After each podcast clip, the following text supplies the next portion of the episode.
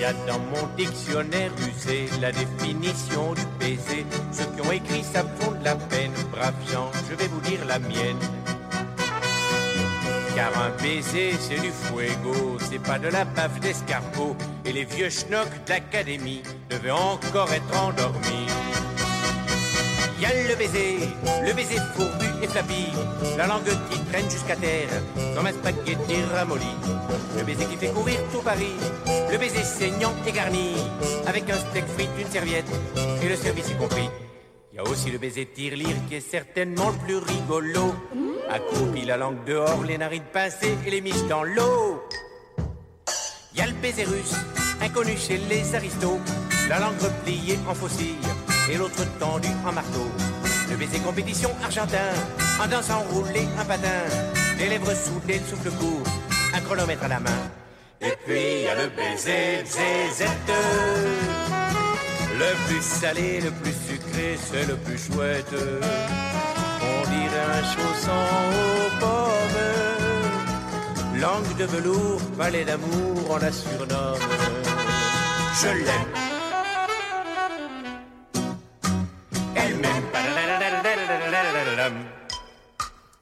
Y a le baiser, le baiser hurleur inédit, allongé tout nu sous la pluie, dans un champ d'ortie à minuit. Y a aussi le baiser du ruminant, le baiser du flic menaçant, la langue chargée jusqu'aux dents, d'un kilo de parmesan. Y a aussi le baiser de tricot très difficile et très pervers, avec les langues nouées, papilles à l'endroit, papilles à l'envers. Y a le marocain, la langue roulée en pois chiche, un chameau carré sous les miches et un petit nombril bout en train. Puis y a le baiser mystique hypocrite, des lèvres mouillées d'eau bénite, des deux langues en croix à genoux, que celle qui n'est pas de goût. Et puis y a le baiser zézette, le plus salé, le plus sucré, c'est le plus chouette. Pour l'apprécier, il faut comprendre sublime comme une truffe sous la cendre. Je l'aime. Elle m'aime. Y a le baiser, le baiser indien que j'aime bien. On s'embrasse trois fois sur le cul et on dit coucou tu m'as eu. Y a le baiser japonais qui me plaît. On avale un grand bol de lait. On s'embrasse trois fois sur les seins et puis on se dit plus rien. Et puis y a le baiser zézette. Le plus salé, le plus sucré, c'est le plus chouette. Je galoche, tu galoches, il, elle, on galoche, nous galochons, vous galochez, il, elle au pluriel galoche. Ah, quel joli verbe, n'est-il point que ce fameux galocher? Mais vous direz, qu'est-ce que la galoche, cette vieille paire de souliers grossiers disparus de la circulation depuis des siècles, vient faire en préambule d'Isoulanoud à l'émission qui vous déshabille Le soulier Rien. Mais le verbe eh bien lui, il a toute sa place parce que figurez-vous qu'en 2014, le dictionnaire Le Robert l'accueillait dans ses colonnes et lui donnait la définition suivante embrasser avec la langue. Eh oui, on roule des patins, des pelles et des galoches. On ne va pas s'étendre sur l'origine de cette expression qui reste plutôt floue. Par contre, posons la question qui fait tressaillir. Doit-on aimer pour galocher ou doit-on galocher pour aimer Galocheurs et galocheuses, dispensateurs et dispensatrices du baiser langue en bouche, sont-ils ou sont-elles en amour avec le ou la galochée? En gros, faut-il distinguer le sentiment amoureux du désir sexuel? Eh bien, c'est ce que nous allons tenter de découvrir avec nos invités du jour. Mais d'abord, bien sûr, d'abord, je laisse la parole à mon acolyte Paul Martin, coordinatrice de l'association C3S Corse Santé, non, Corse Stratégie Santé Sexuelle. Bref, Paul, comment vas-tu? Je te pose la question à toi avant de la poser à Paul, qui pendant la chanson de Pierre Perret, quand même, s'est déshabillé. Il a déjà très chaud, euh, Arnaud. Alors, c'est Arnaud et pas Paul, du coup, qui s'est déshabillé. Ouais, c'est vrai. ça, ça, ça, démarre bien l'émission. Hein. Bon, Paul, comment vas-tu? Bien, très bien, à part que ça fait à peu près 5 minutes qu'on se retient euh, toutes et tous de rire avec euh, ta magnifique chanson. Ce n'est pas la mienne, c'est celle de Pierre. tu sais, je pense que tu en aurais été capable. non, c'est très poétique et c'est très bien. D'ailleurs, je te remercie pour euh, la lecture de ta chronique euh, pleine de poésie et de vérité. C'est vrai que là-dessus, euh, je vais être beaucoup moins compétente que toi, puisque l'humeur est davantage sur. euh, Elle est chocolatée, ton humeur, je crois. elle est- Mais tu sais que cette histoire de chocolat, c'est que je suis réellement. L'algorithme a des problèmes euh, sur euh, les réseaux sociaux. Je suis tombée sur- là-dessus réellement sur euh, Je sais. Facebook, quoi. Pareil, pareil. Toi aussi Ben oui, c'est normal, c'est Facebook. Mais on, on va pas spoiler, on reviendra là-dessus parce que là, on est en train de se demander, mais de quoi elle parle? Vas-y. Bah, du coup, dans notre quête pour bousculer les normes établies, Isoula Nouda, l'émission qui vous déshabille, a décidé de mettre à l'honneur les amours, et pas seulement l'amour dégoulinant de roses rouges, de chocolat et de dîner, où les partenaires sont davantage concentrés sur leur téléphone que sur la réanimation de leur amour. Parce que la Saint-Valentin ne peut pas être réduite à une simple fête commerciale centrée sur les fleurs et les chocolats. Tiens d'ailleurs, en, parlant de chocolat, est-ce que vous avez vu la promotion sur les réseaux sociaux des chocolats qui prend l'empreinte de votre anus? À offrir en sachet individuel ou par boîte de vin. Chérie d'amour, voici ma belle boîte de chocolat personnalisée par mes soins. Et lesquels me direz-vous? Imaginez les quatre fers en l'air avec le type qui vient prendre l'empre- l'em- l'empreinte de votre temple de Janus. Oui, oui, je parle bien du dieu aux deux visages. Du coup, l'amour romantique ne pourrait-il pas être romanesque? N'y a-t-il pas plus transgressif que les amours? Est-ce que la, société consumériste qui systématiquement chaque année lors du 14 février nous rappelle, à nous les femmes surtout, que si nous ne sommes pas en couple avec enfants, chiens, chats, poissons rouges, piscine peut-être, euh, eh bien, c'est qu'on a peut-être raté euh, notre vie. Ne pourrait-elle pas, cette société consumé- consumériste, faire un petit effort pour arrêter de nous asséner la vue avec tous ces cœurs et ces promotions à la sauvette? Sur le dernier cook expert ou sur la dernière ménagère? Bien oui, on est beaucoup de célibataires. Et vous savez quoi? On va bien. On va très bien.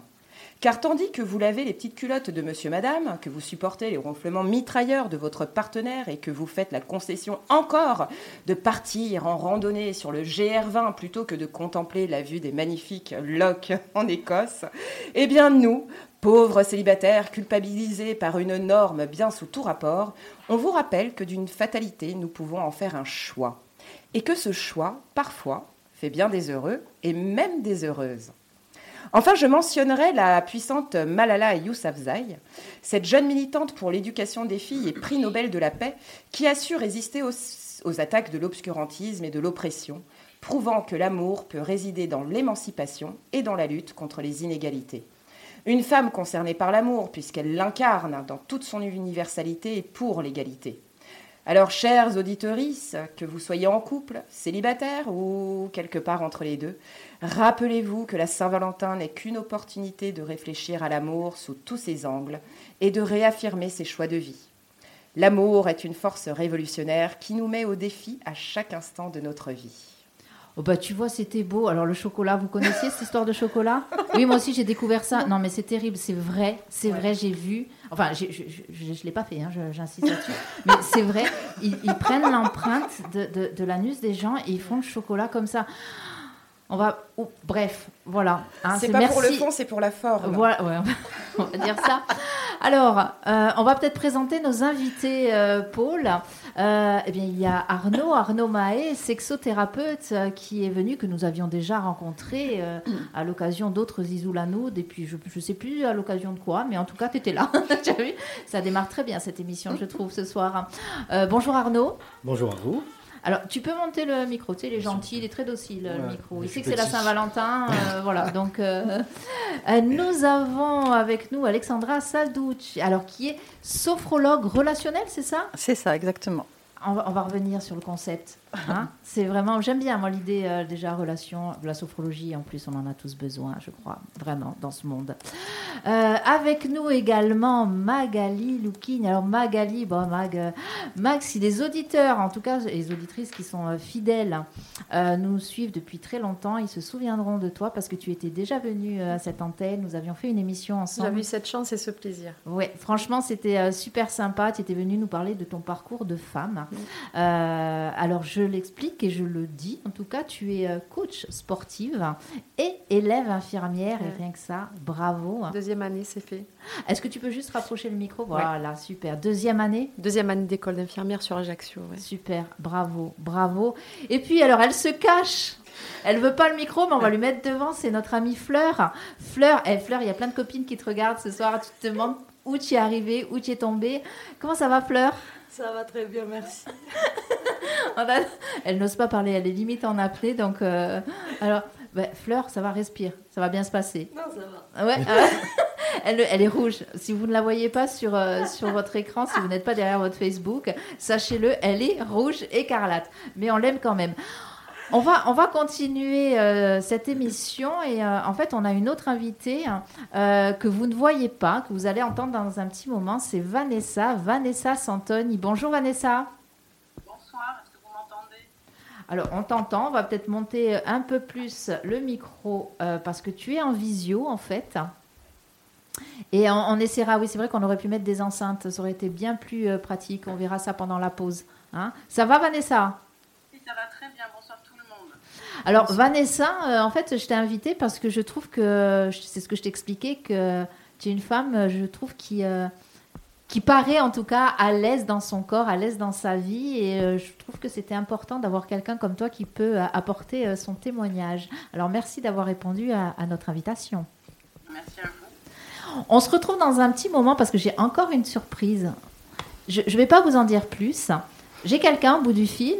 Euh, c'est une personne qui va nous lire, qui va nous montrer que l'amour, l'amour c'est beau aussi. L'amour c'est beau depuis très longtemps. Euh, l'amour c'est aussi une, une, poésie. Je ne vais pas dire le nom, euh, le nom de cette personne. Je pense qu'il y a au moins une personne dans cette pièce qui la connaît. On va voir si on reconnaît la voix. Tu es prête? Oui, tout à fait. Allez, alors attends, je vais essayer de monter le son aussi. On t'écoute alors. Alors, bonsoir à, à, tous. Donc, je vais vous proposer deux textes différents. Le sonnet numéro 20 des Amours de Cassandre de Ronsard, qui est quand même euh, le maître incontesté de la poésie amoureuse française, et un autre texte qui, qui est assez universel quand même, euh, Notre-Dame de Paris, la fin de Notre-Dame de Paris de Victor Hugo. Donc, je vais commencer avec le sonnet de. Vous m'entendez bien Dites-moi. Allez, ça y est, on t'entend.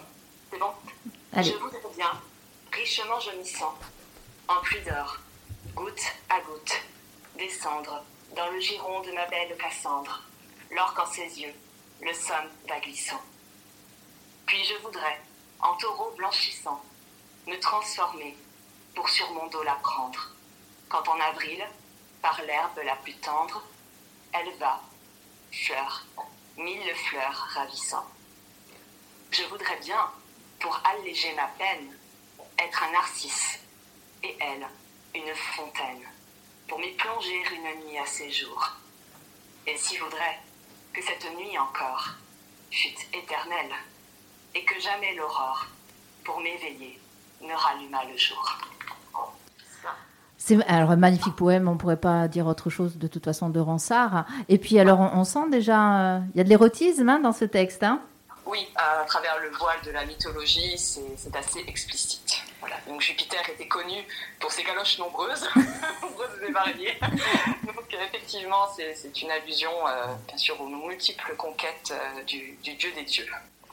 Et alors l'autre euh, poème, et après Paul, tu pourras prendre la parole, mais l'autre poème que tu nous as, l'autre extrait que tu nous as préparé, c'est pour montrer que l'amour, il peut être éternel.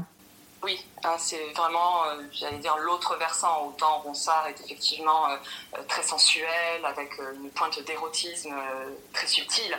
Autant l'extrait que je vous propose, celui de Notre-Dame de Paris, c'est l'éternité de l'amour. Donc je vous laisse découvrir le texte ou le redécouvrir, si jamais.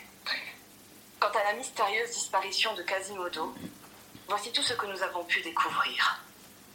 Deux ans environ, ou 18 mois après les événements qui terminent cette histoire, quand on va rechercher dans la cave de Montfaucon le cadavre d'Olivier le Dain, qui avait été pendu deux jours auparavant, et à qui Charles VIII accordait la grâce d'être enterré à Saint-Laurent en meilleure compagnie, on trouva parmi toutes ces carcasses hideuses deux squelettes, dont l'un tenait l'autre singulièrement embrassé.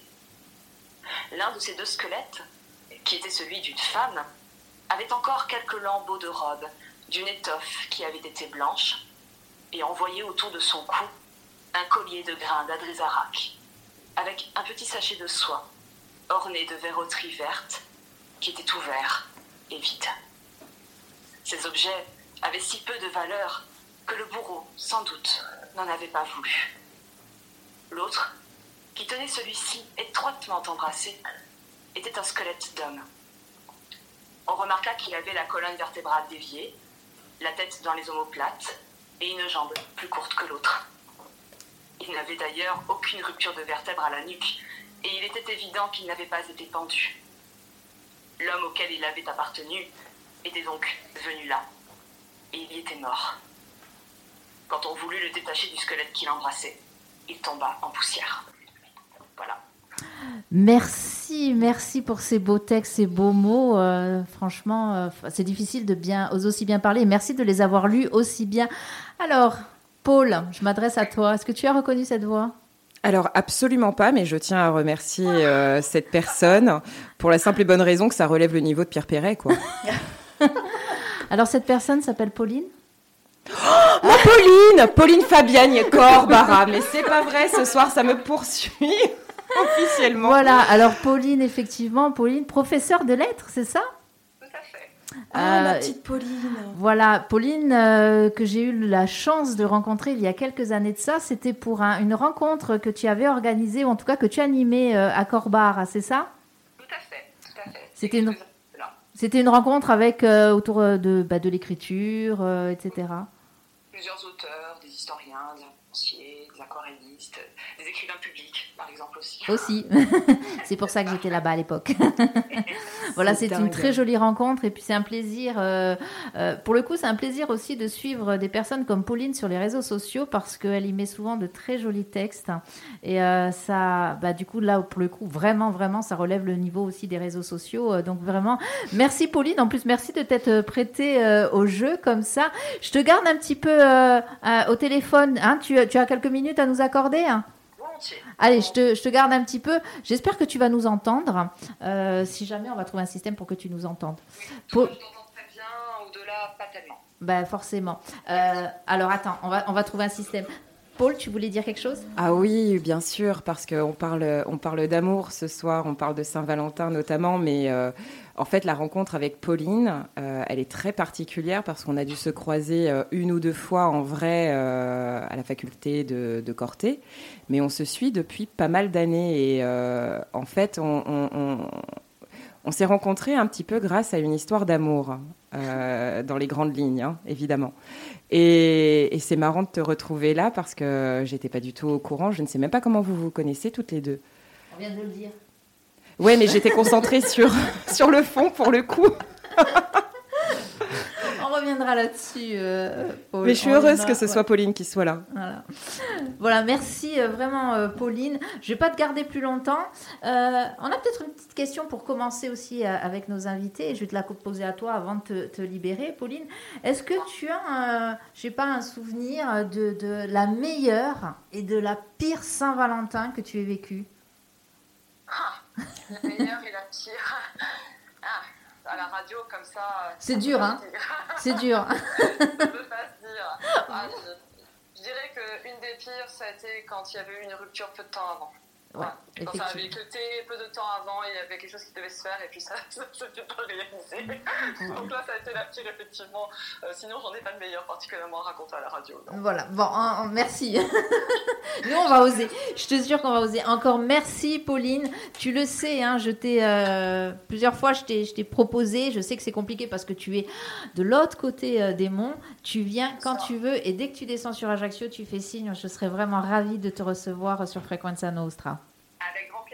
Je te fais un gros bisou et à bientôt. Hein. Des gros bisous, bisous Paul. Bisous ma chérie. Bonne, émission. Et eh bien voilà. Hein, c'était la surprise. C'était un petit peu pour Paul aussi, puis parce que j'avais envie qu'on mette de la poésie aussi un peu ce soir. Quand on fait ces émissions, Paul, on parle de sexualité, puisque ces émissions, on le rappelle, hein, euh, elles ont pour but de, faire de la prévention en matière de sexualité. Euh, donc c'est sérieux. En même temps, on rigole. Euh, mais on n'a jamais fait de la poésie. Alors on a essayé une fois, c'était pour la nuit Avec des Francky. Vincent. Voilà, on a on a récité Francky Vincent. euh, Allez-en Francky. Je me souviens. voilà. Euh, On ne veut plus se souvenir. Non, voilà. Non, non, j'a- j'avais un petit peu zappé ce souvenir. C'était bien d'ailleurs quand je l'avais zappé. Non, mais blague à part, ce que tu dis est quand même passionnant. Ça veut dire qu'il y a quand même une, une remise en question un petit peu à faire euh, concernant euh, le traitement de, de- de la santé sexuelle et de la promotion de la santé sexuelle. C'est que dans santé sexuelle, on pense beaucoup euh, à la santé et puis du coup euh, à tout ce qui concerne les sexualités et, la santé. euh, enfin bon, bref, on s'est compris.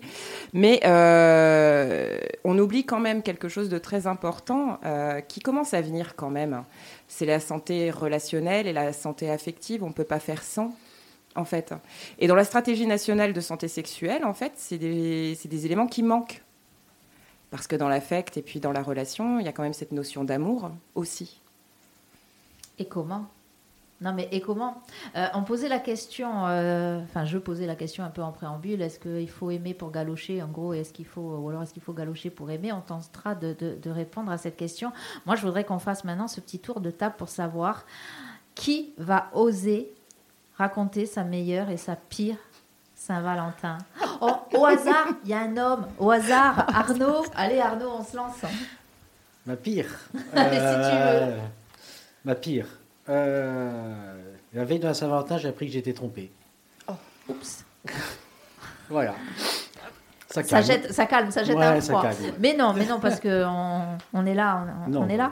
c'est une expérience de vie. Oui. C'est pas. Ça, oui, c'est ça, une expérience de vie. Oui, effectivement, c'est pas, euh, c'est pas Global. C'est long. Euh, alors, entre la pire et la meilleure, je choisirais la pire parce que c'est quand même un petit peu plus drôle. Mais euh, bon, vous, vous commencez, certains, certaines, un petit peu à me connaître. Vous voyez, vous voyez la personnalité que j'ai. Euh, il y a, attends, on est en 2024 C'est ça.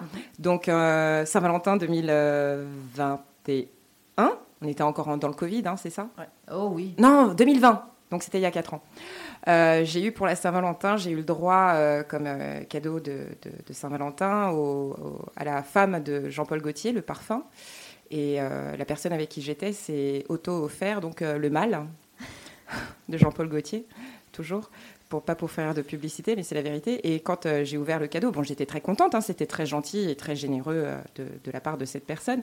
Mais je me suis purée, mince alors, je tombe encore dans un espèce de cliché qui ne me convient pas euh, du tout. Et effectivement, ça, a- ça a périclité euh, quelques mois euh, après. Ah oui, effectivement. Ouais. C'est le côté cliché en fait qui t'a pas plu, toi. Non, mais t'as une, t'as, t'as- t'as idée, toi, de, tu m'offrirais la, la femme de Jean-Paul Gaultier et tu t'offrirais le mal? Bah, Genre, on est le couple parfait, Jean-Paul, machin Non, c'est. Non, mais c'est peut-être une- juste une histoire de parfum? Non, c'est pas les meilleurs. En plus, Bah, voilà. non.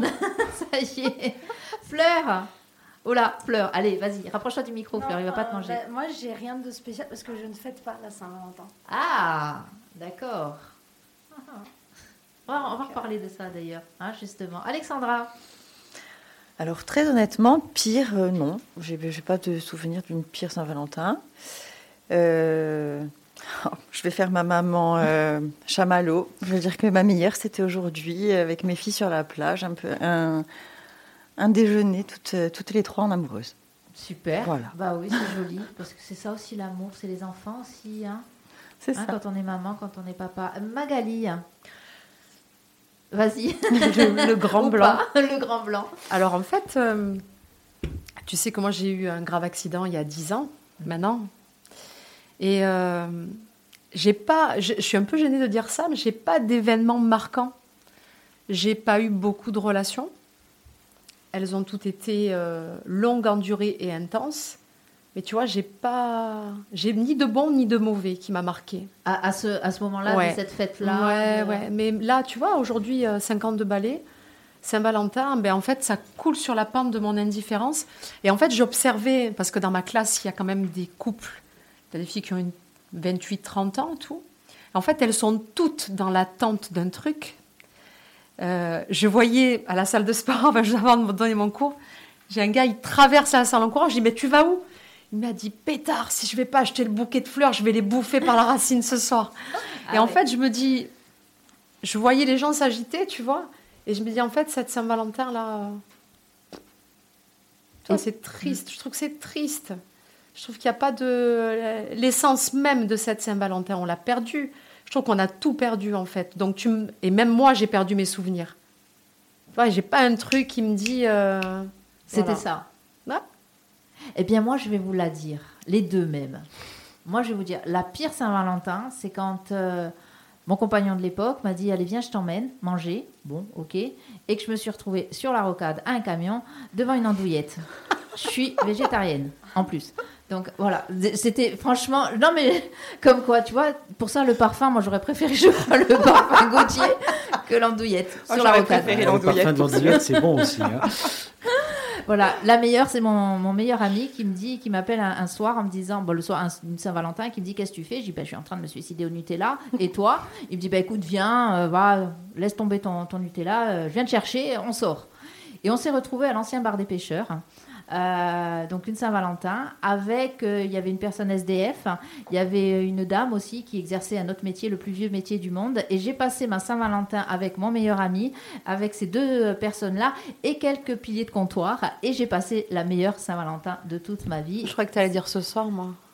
Je Attends, j'allais y arriver sans le dire à la fin. Magali, jamais, jamais, jamais au début. On Ah. attend toujours un petit peu. Euh, Vanessa, Vanessa, est-ce que tu nous entends Ouais, je vous entends. Est-ce que vous m'entendez bien Euh, Ouais, alors après, on ira chercher, euh, j'irai chercher un petit peu une. euh, Peut-être des baffles, on t'entendra mieux. Vas-y, on t'écoute. Toi, ta meilleure, ta pire Saint-Valentin?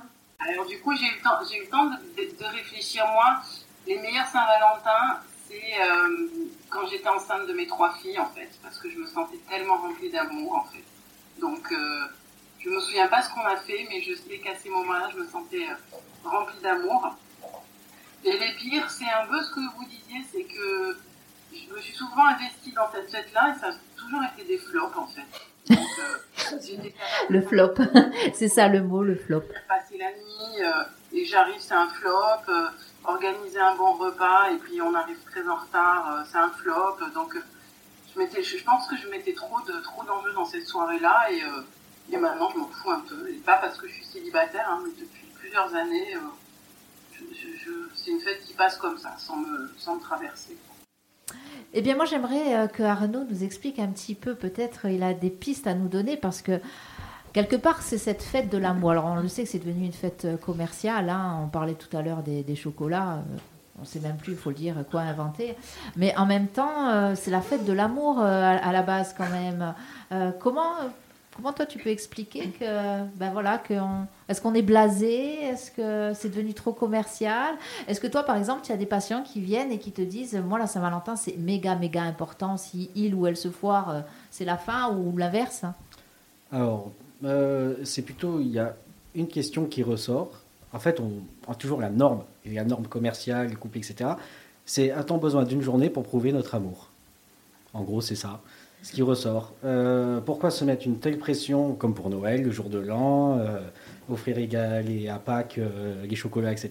Pourquoi on ne peut pas le faire toute l'année, en fait? Tout, tout simplement. Bien sûr. Et en fait, je pense qu'il y a une énorme pression, je dirais, commerciale uniquement. Voilà. En fait, on sort euh, de tout. À peine on est en octobre, il y a déjà les décos de Noël. On- les décos de Noël arrivent, il faut déjà penser à la chandeleur. À la chandeleur, c'est même pas commencé, il faut penser à Pâques. En fait, c'est la pression euh, commerciale. C'est Et c'est ça qui casse tout, en fait. Oui, pas que, pas que, je pense, euh, tu as raison euh, euh, en majeure partie, mais je pense que le, le problème est même euh, plus profond, quoi. Euh, Oui, aussi. ce que j'entends, ce que j'entends là de entre de, de vous toutes et tous, c'est que euh, j'ai l'impression quand même que, que, que, que les hommes, c'est vrai, ont besoin de, de, de romantisme si on genre un petit peu les choses. Mais là, de ce que j'entends aussi des, des, des femmes autour de la table, c'est qu'il y a quand même un sacré besoin de, de, de, de romanesque, mais de romanesque au sens euh, du rêve, de faire rêver la personne que l'on a en face.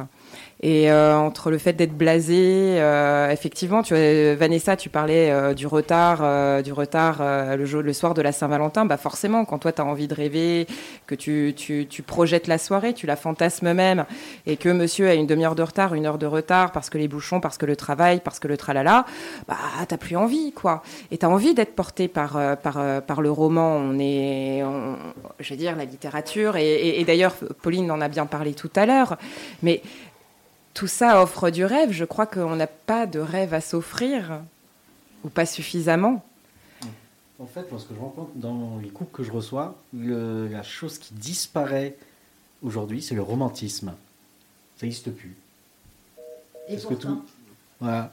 C'est et dans tous les couples euh, jeunes et vieux entre guillemets, il n'y a plus il y a plus de romantisme. Mhm. Alors, donc il n'y a plus de romantisme. Et pourtant, bah, tu vois, tu vois, par contre, j'ai l'impression. Alors, il n'y a plus de romantisme, il n'y a plus de romanesque, bon, ok. Mais il y a quand même des, gr- de grandes envies, euh, que ce soit dans le cadre euh, professionnel et hors professionnel, parce que je suis sûre que dans, dans ton entourage euh, ou dans votre entourage pro, perso, il y a quand même un énorme besoin euh, de, de, de se retrouver. On a un besoin de passion, un besoin de d'émotion, un besoin de d'authenticité, d'entièreté, euh, de choses complètement folles, quoi. J'ai l'impression qu'on s'ennuie, en fait. On s'en, excusez-moi, mais on s'emmerde profondément, en fait. Et les gens ne savent plus euh, réinventer le quotidien, l'amour, la, la, la douce folie aussi, parce que tout est tout est normé, tout est tellement sérieux. Après, je pense que cette épopée Covid nous a pas arrangé. On s'est retrouvés, euh, bon, nous on est quand même chanceux hein, sur, euh, sur la Corse, mais en discutant avec euh, pas mal de personnes, tu te retrouves confiné quand tu as la chance dans 80 mètres carrés. 80 mètres carrés. Parfois tu as des sorties autorisées, donc voilà, la vie elle passe, tu te retrouves à la maison. Mais il y en a qui n'ont pas eu cette chance-là. Et combien de séparations ont eu lieu? Sur cette euh, épidémie Parce que tu- en fait, tu te retrouves en face à face, les yeux dans les yeux. Alors au début, c'est tout beau, tout rose, on se retrouve euh, câlin, euh, langoureux et tout ce qu'on peut imaginer. Et puis après, le trop, c'est l'ennemi du bien. Il se passe plus rien, on se supporte plus, on se voit trop. L'équilibre n'y est plus. Et c'est Peut-être qu'on se rend compte aussi qu'on n'a pas grand-chose à se dire. Ouais. Moi, je trouve que c'est très compliqué. Aujourd'hui, je vois tous ces jeunes. euh, alors, je ne vais pas faire le cliché de, de la classe où je suis, mais mes clients, je discute avec mes clients. euh, tous les samedis matins, là, quand on a passé trois heures à faire du sport ensemble, il y a des filles, il y a des garçons. Il y a énormément de célibataires. Hein, on va pas faire le cliché de la salle de sport où je m'inscris à la salle de sport euh, pour rencontrer quelqu'un. Ça a existé, ça. hein. Ok, la- la- l'esprit salle de sport aujourd'hui, c'est plus pareil. Mais euh, il y a vraiment un profond malaise. hein. Ah, je Moi, je, je- parle avec mon expérience là de vie et, et je, suis la tête baissée dans mes études. Donc, euh, euh, tu me parles de rencontrer euh, un gars d'amour, machin. Je te regarde dans les yeux, je fais, de quoi tu parles en fait? Je- J'en ai pas envie, je suis pas dans ce leitmotiv. Mais moi, je, réitère, hein, depuis Covid, les choses, les choses, elles ont changé. Ça a cassé un truc. Même là, tout à l'heure, je suis allée faire une course à Auchan. Euh, le centre commercial à Saint-Valentin, moi, j'ai pas trouvé ça hyper branché Saint-Valentin. hein. Par rapport aux autres années. Hein. J'ai pas trouvé cette effervescence. Je trouve qu'il y a, il y a pas... un- Ou alors c'est mon regard qui a changé? Non. Je trouve que c'est fade, c'est triste, c'est vide. Qu'est-ce qui se passe? J'en sais rien. Mais je trouve qu'il y a une ambiance... euh, j'ai que ça veut dire qu'on est plus j'ai capable plombé le truc Ah, toute est, seule. merci. euh, Pas du tout. En bois Pierre Perret Non, Est-ce que, vous avez, est-ce que vous avez vu, bon, après, comme je l'étude de l'IFOP qui est sortie le 6, le 6 février. Oui. Ouais. Oula. Bon, après, on est 66 millions en France, le nombre de sondés, c'est 1997. Mais c'est ce qui ressort euh, partout dans les journaux nationaux, etc. Les gens s'aiment plus, les gens ne couchent plus ensemble, les couples se fréquentent plus, enfin, tout est négatif en fait là-dedans. C'est un truc de fou. Et euh, la question est pourquoi? Mais malgré euh, la lecture de, du, on va dire, des résultats de, de l'enquête, euh, en fait, euh, ben, c'est pas très bien expliqué, mais ce qui ressort le plus, c'est les réseaux sociaux, les écrans. Les gens préfèrent euh, aujourd'hui rester devant Netflix ou n'importe quoi, euh, pas pour faire de pub pour Netflix, Prime mais Amazon. voilà, ce, ce- on va dire la VOD, plutôt que de faire une soirée ensemble ou de partager quelque chose. Et c'est en fait, c'est le phénomène arrive en France alors qu'il existe déjà aux États-Unis depuis 4-5 ans, où les gens euh, préfèrent rester enfermés chez eux. Et, euh, et là, le Covid a donné le coup de, matraque, en fait. hein. Complètement. C'est quand même paradoxal parce que justement, le Covid, on se disait, on aurait pu penser que. Il n'y a pas eu que du mauvais sur le Covid, Voilà. attention. hein. Non, mais on aurait pu penser qu'une fois ces confinements euh, passés, hein, euh, les gens auraient eu envie de se retrouver, et là, en l'occurrence, de s'aimer, et s'aimer euh, affectivement ou s'aimer sexuellement. Et puis au final, on n'a pas l'impression. Et encore, alors ça, je m'adresse à Paul, puisque bon, Paul, tu travailles en, en matière de santé sexuelle. Je sais que tu es, c'est aussi ton travail d'aller sur des sites pour faire de la prévention. Donc il y a quand même, au niveau en tout cas sexualité, il se passe quand même des choses. Le, monde n'est pas à l'arrêt. Ah non, pas du tout. Il y a une activité relativement dense, euh, éclectique, euh, diversifiée. euh, non, non, non, non. On a une bonne partie de la population corse qui sont canailles et tant mieux. Oui. Voilà. Chacun fait, joliment. fait Ah, ce qu'il veut. Euh, bien évidemment. Après, on n'est pas tous euh, et toutes euh, échangistes, libertins, libertines, etc. Donc, euh, bien heureusement, euh, ça permet de, de, de, de, de créer de la diversité dans cette société. Mais par contre, euh, ce que je peux dire, c'est que euh, malgré tout, même sur les réseaux euh, échangistes, libertins, euh, gays ou pas gays, euh, peu importe, il y a une tristesse et un désespoir qui qui à force bah, nous anéantit parce qu'en fait quand tu n'es pas dans ce domaine euh, tu as ta conception des choses et qui est propre à ton expérience etc mais à force d'être confronté à, ce qui se passe à l'extérieur je trouve que pour le coup ça ça a un impact euh, sur euh, sa propre vie privée. Et et, ouais je, je, je, je trouve la je ne sais pas si je peux le dire, mais je trouve notre société actuelle relativement déprimante, triste, morne. Et... C'est pour ça que vous êtes sur Frequenza Nostra et que vous écoutez du Alors oui, mais heureusement. Et, et- et tu vois, j'aimerais, tu vois, on en parle souvent, mais avec euh, peu importe les personnes, leur âge, euh, leur milieu social. Mais encore récemment, j'entendais, oh, dans les années 80, c'était fou, on s'autorisait, on, on- enfin, c'était vivant, c'était vibrant, etc. Euh, on a quoi, nous, aujourd'hui, de, de si vibrant, de si vivant? Est-ce qu'on en a vraiment envie? Non, tu es dans le contrôle aujourd'hui. Il y a cette notion de contrôle. Tu parlais de santé. Aujourd'hui, on est dans le contrôle de tout. Alors justement, tiens, si euh, Vanessa peut réagir à, ça, parce que j'ai l'impression que euh, elle n'est pas vraiment dans le contrôle, Vanessa. Alors essaye de rapprocher près de peut-être de l'enceinte, si Attends, fais un essai. Ouh là, c'est peut-être même peut-être un peu trop fort. Je sais pas comment, voilà, si tu peux régler. Ça va mieux pour vous ou pas? Ah Je sais ouais. pas si les Est-ce que c'est la même qualité de son pour les auditeurs ou pas? C'est nettement mieux. Bon, va. Du, du coup, Sabine, qu'est-ce que tu, qu'est-ce que tu Ben, en fait, on, on parlait, la Magali nous disait que euh, la, la- la société, nous, enfin, en tant qu'humains, dans nos sociétés, nous étions vraiment dans le contrôle. Est-ce que toi, c'est ça que tu ressens aussi? Et, euh, Moi, j'ai l'impression, par exemple, qu'une personne comme toi, elle n'est pas forcément dans le contrôle. Est-ce que je me trompe? Alors, je, je ne suis plus dans le contrôle. J'ai appris à lâcher prise. Euh, parce que mon parcours de vie a fait que, euh, là, les trois dernières années, ça s'est accéléré. J'ai connu un, j'ai connu un burn-out, le vrai, celui qui te fait plonger, qui te fait perdre pied et qui te, et qui, qui te fait euh, te poser les bonnes questions. Et, euh, et après ce burn-out, tu remontes. Et tu remontes, et si tu ne changes rien, tu repars de là où tu étais. Donc euh, il y a un avant, un après, et il ne faut pas chercher à vivre comme avant le burn-out. Et donc j'ai appris à lâcher prise. Et tout ce que vous dites, d'être dans le contrôle, euh, d'avoir un comportement addictif avec euh, les réseaux sociaux, parce qu'en fait le problème c'est pas les réseaux sociaux, c'est l'addiction que ça développe, à mon sens. Euh, parce qu'il y a du bon dans les réseaux sociaux, mais c'est pourquoi on devient accro à ces trucs-là, pourquoi on n'arrive pas à lâcher Netflix, pourquoi on n'arrive pas à lâcher les écrans. Euh, c'est plutôt du côté des addictions et, le manque de motivation à, à aller faire autre chose. Euh, donc moi, oui, maintenant, je suis dans le lâcher-prise et on vit beaucoup mieux dans le lâcher-prise que dans le contrôle. C'est-à-dire que quand on accepte que ce qui arrive arrive et qu'on ne peut pas changer les événements, on peut juste changer la façon de les vivre, franchement, ça transforme.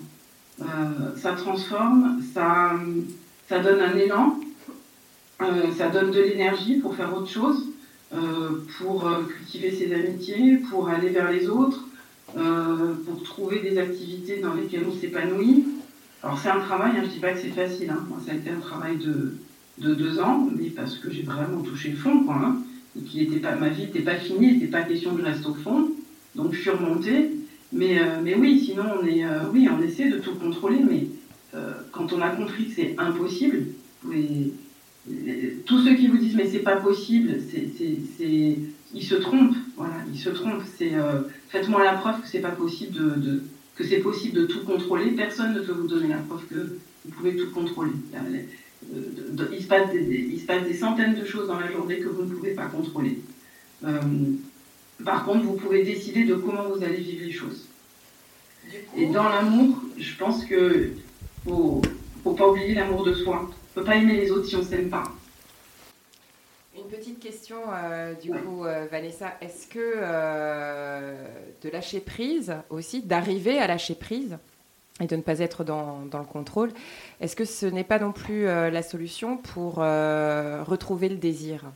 Alors quand je parle de désir, pas que sexuel, hein, mais le désir pour tout, la libido à tous les sujets, peu importe la thématique. L'envie d'avoir. L'envie. non mais ça c'est Johnny. le lâcher prise, c'est aussi apprendre à se connaître. Apprendre à se connaître, c'est savoir ce dont on a besoin. Euh, et ce dont, savoir ce dont on a besoin, c'est se le donner. Donc effectivement, quand après on sait ce dont on a besoin, eh ben, on va aller euh, interroger les désirs, euh, les envies, et on va se nourrir de ça. Pourquoi, pourquoi je ne vais pas me donner ce qui me fait du bien quoi? Voilà. Pourquoi je ne vais pas me prendre un bain chaud avec plein de mousse le soir Parce que ça me fait vachement du bien. quoi? Pourquoi je ne vais pas aller prendre un quart d'heure pour aller boire un café avec une amie Parce que parce que ça me fait du bien? Euh, et, comme ça, des besoins, on, a des petits besoins, on a des grands besoins, des grandes ambitions, mais, mais on peut les nourrir tous les jours. Et, euh, c'est aller vers ce qui nous fait du bien et donc réveiller le désir et l'envie. Alors après, on peut parler euh, de tous les besoins physiologiques, physiques, ce qu'on peut ressentir dans son corps, dans sa tête.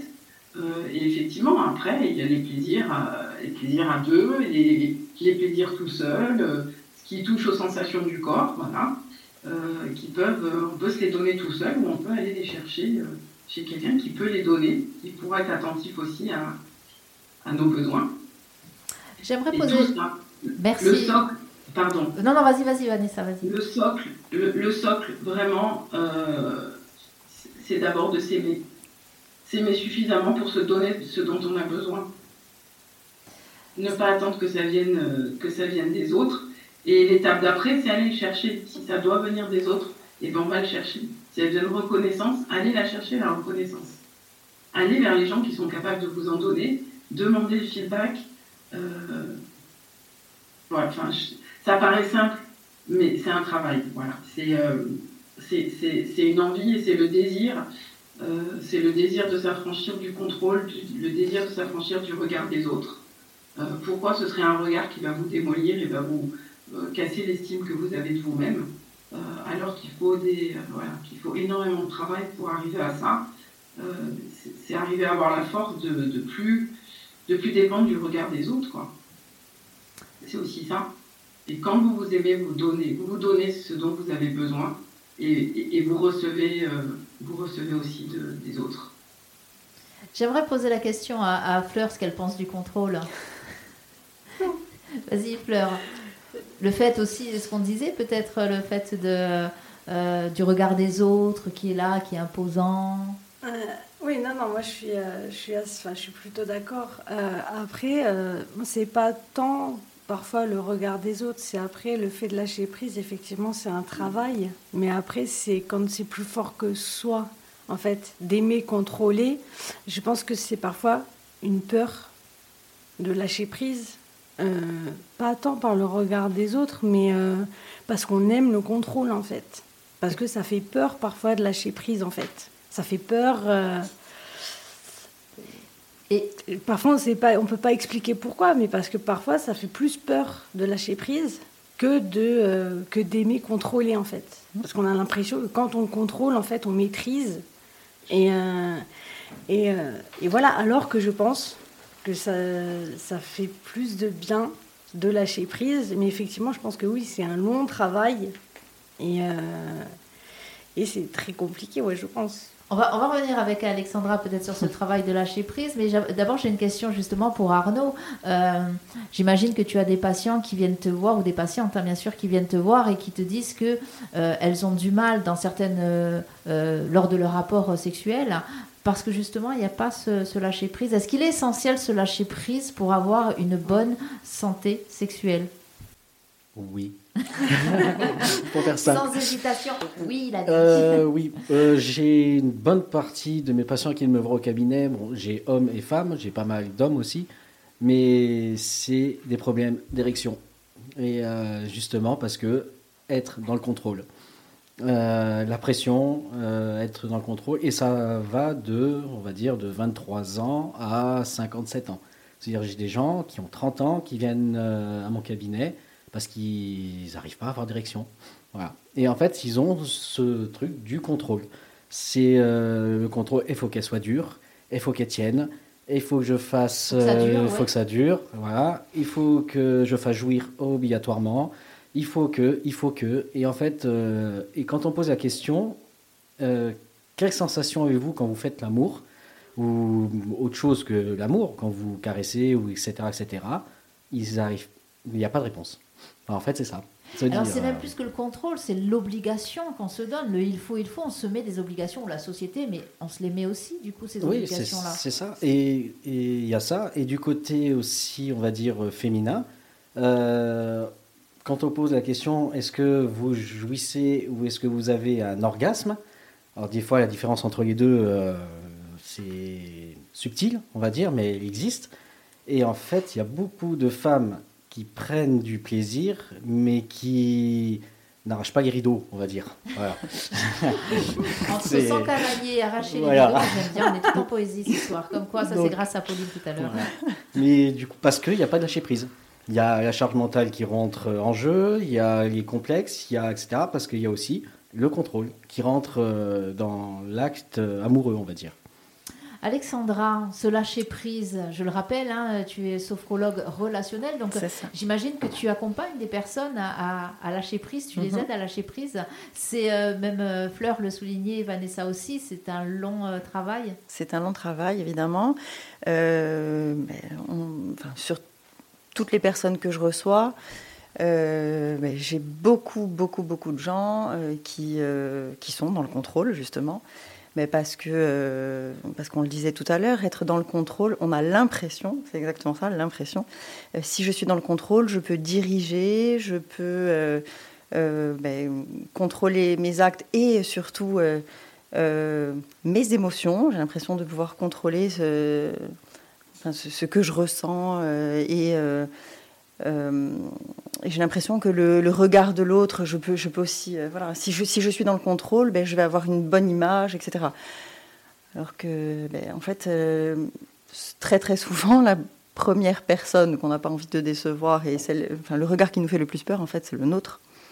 Hein, quand on est dans le contrôle, j'ai peur du regard des autres, mais avant tout, j'ai peur de mon propre regard, quoi. Et ben, très souvent, ben, oui, problème de confiance, problème d'estime de soi. Et, euh, et après, ben oui, on, apprend à lâcher prise aussi. Mais d'abord, c'est apprendre, euh, c'est ce que disait Vanessa tout à l'heure, c'est j'apprends d'abord à m'aimer. Et quand euh, moi je commence à m'aimer, je peux accepter et comprendre que l'autre puisse m'aimer aussi.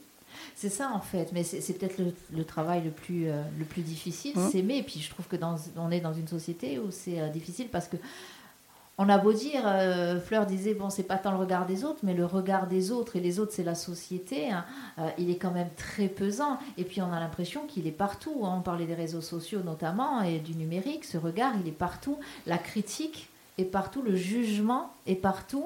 la volonté de résultat aussi, c'est ce qu'on disait tout à l'heure.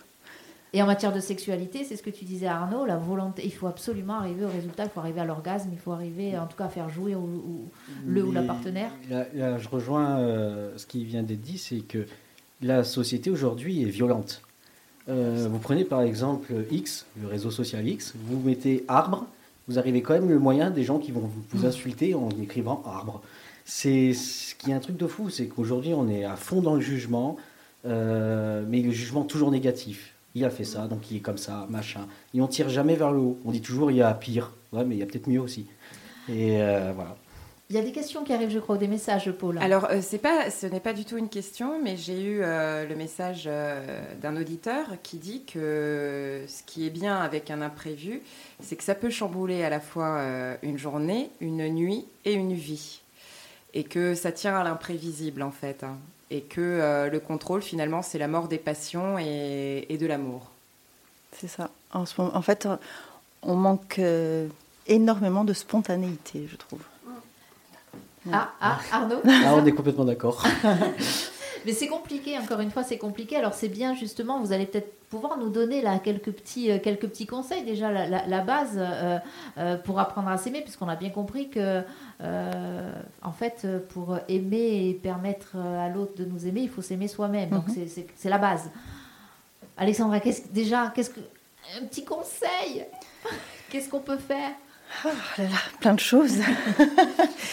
Ben, nous, par exemple, en sophro, on travaille, euh, on dit aux trois niveaux de l'être. Donc pourquoi En fait, on travaille au niveau psychologique, au niveau euh, émotionnel et corporel. Euh, toutes vos émotions, elles agissent aux trois niveaux. Quand vous êtes euh, stressé, par exemple, euh, vous allez avoir euh, des pensées parasites, des pensées négatives, etc. Donc ça, c'est au niveau psychologique. Au niveau émotionnel, vous allez vous sentir anxieux, angoissé.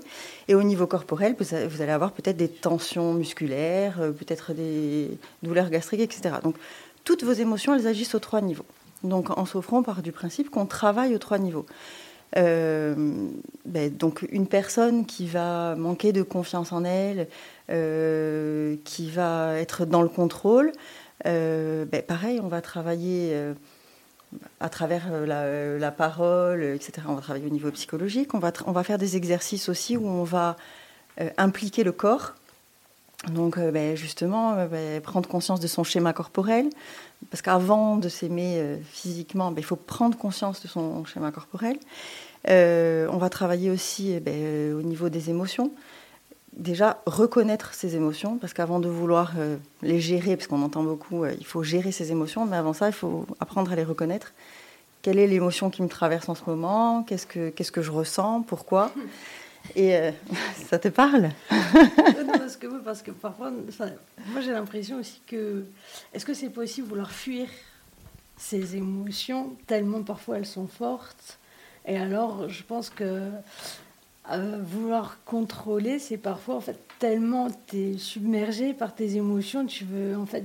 C'est une façon de fuir en fait. Mais c'est pour ça qu'en fait, j'aime pas euh, l'expression contrôler ses émotions. C'est pas une expression que j'utilise. Je préfère euh, parler de reconnaissance et de gestion des émotions. Mon émotion, je la contrôle pas. Chaque émotion, de toute façon, est légitime. Que ce soit une émotion qu'on a l'habitude de- d'appeler négative. Donc moi, je ne pense pas que ce soit une émotion négative, mais je parle plutôt d'émotions désagréables, Euh, voilà, comme euh, la colère, la tristesse. Mais chaque émotion est légitime et il est normal qu'elle nous traverse à un moment, selon ce qu'on est en train de vivre. Eh ben, c'est accepter qu'elle soit là.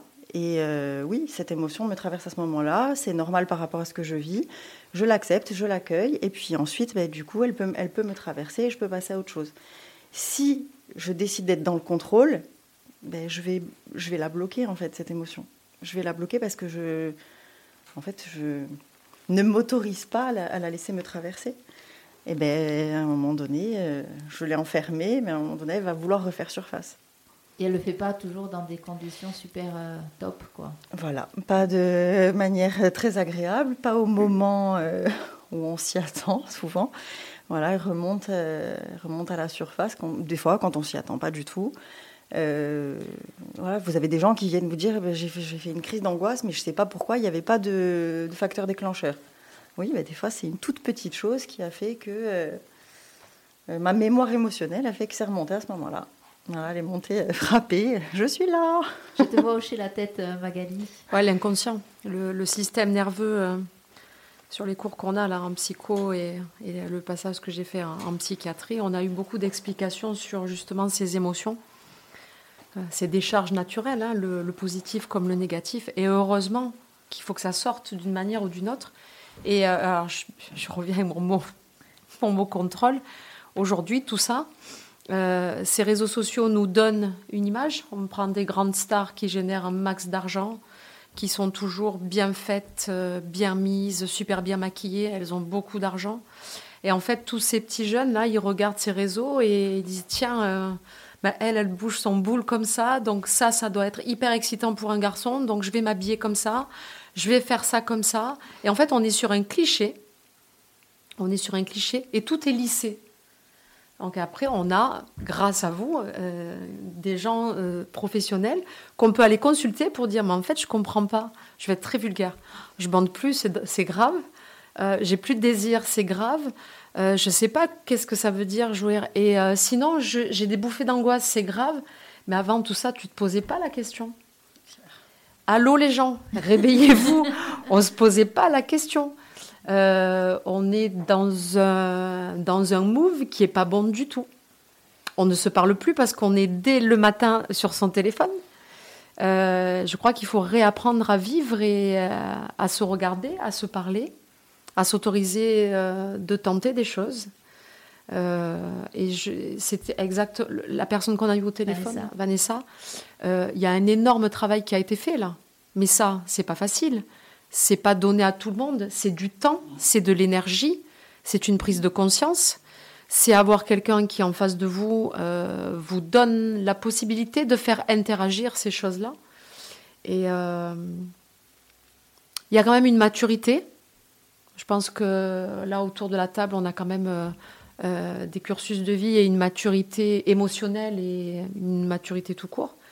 Et euh, Et il y a des têtes qui, tu as vu, je- je- vous ne le voyez pas, vous qui Ouais. êtes derrière votre poste à galène, mais il y a des, des têtes un peu dubitatives. En fait, dans Non, tout ce qui est dit là, il y a tout est important et tout est vrai.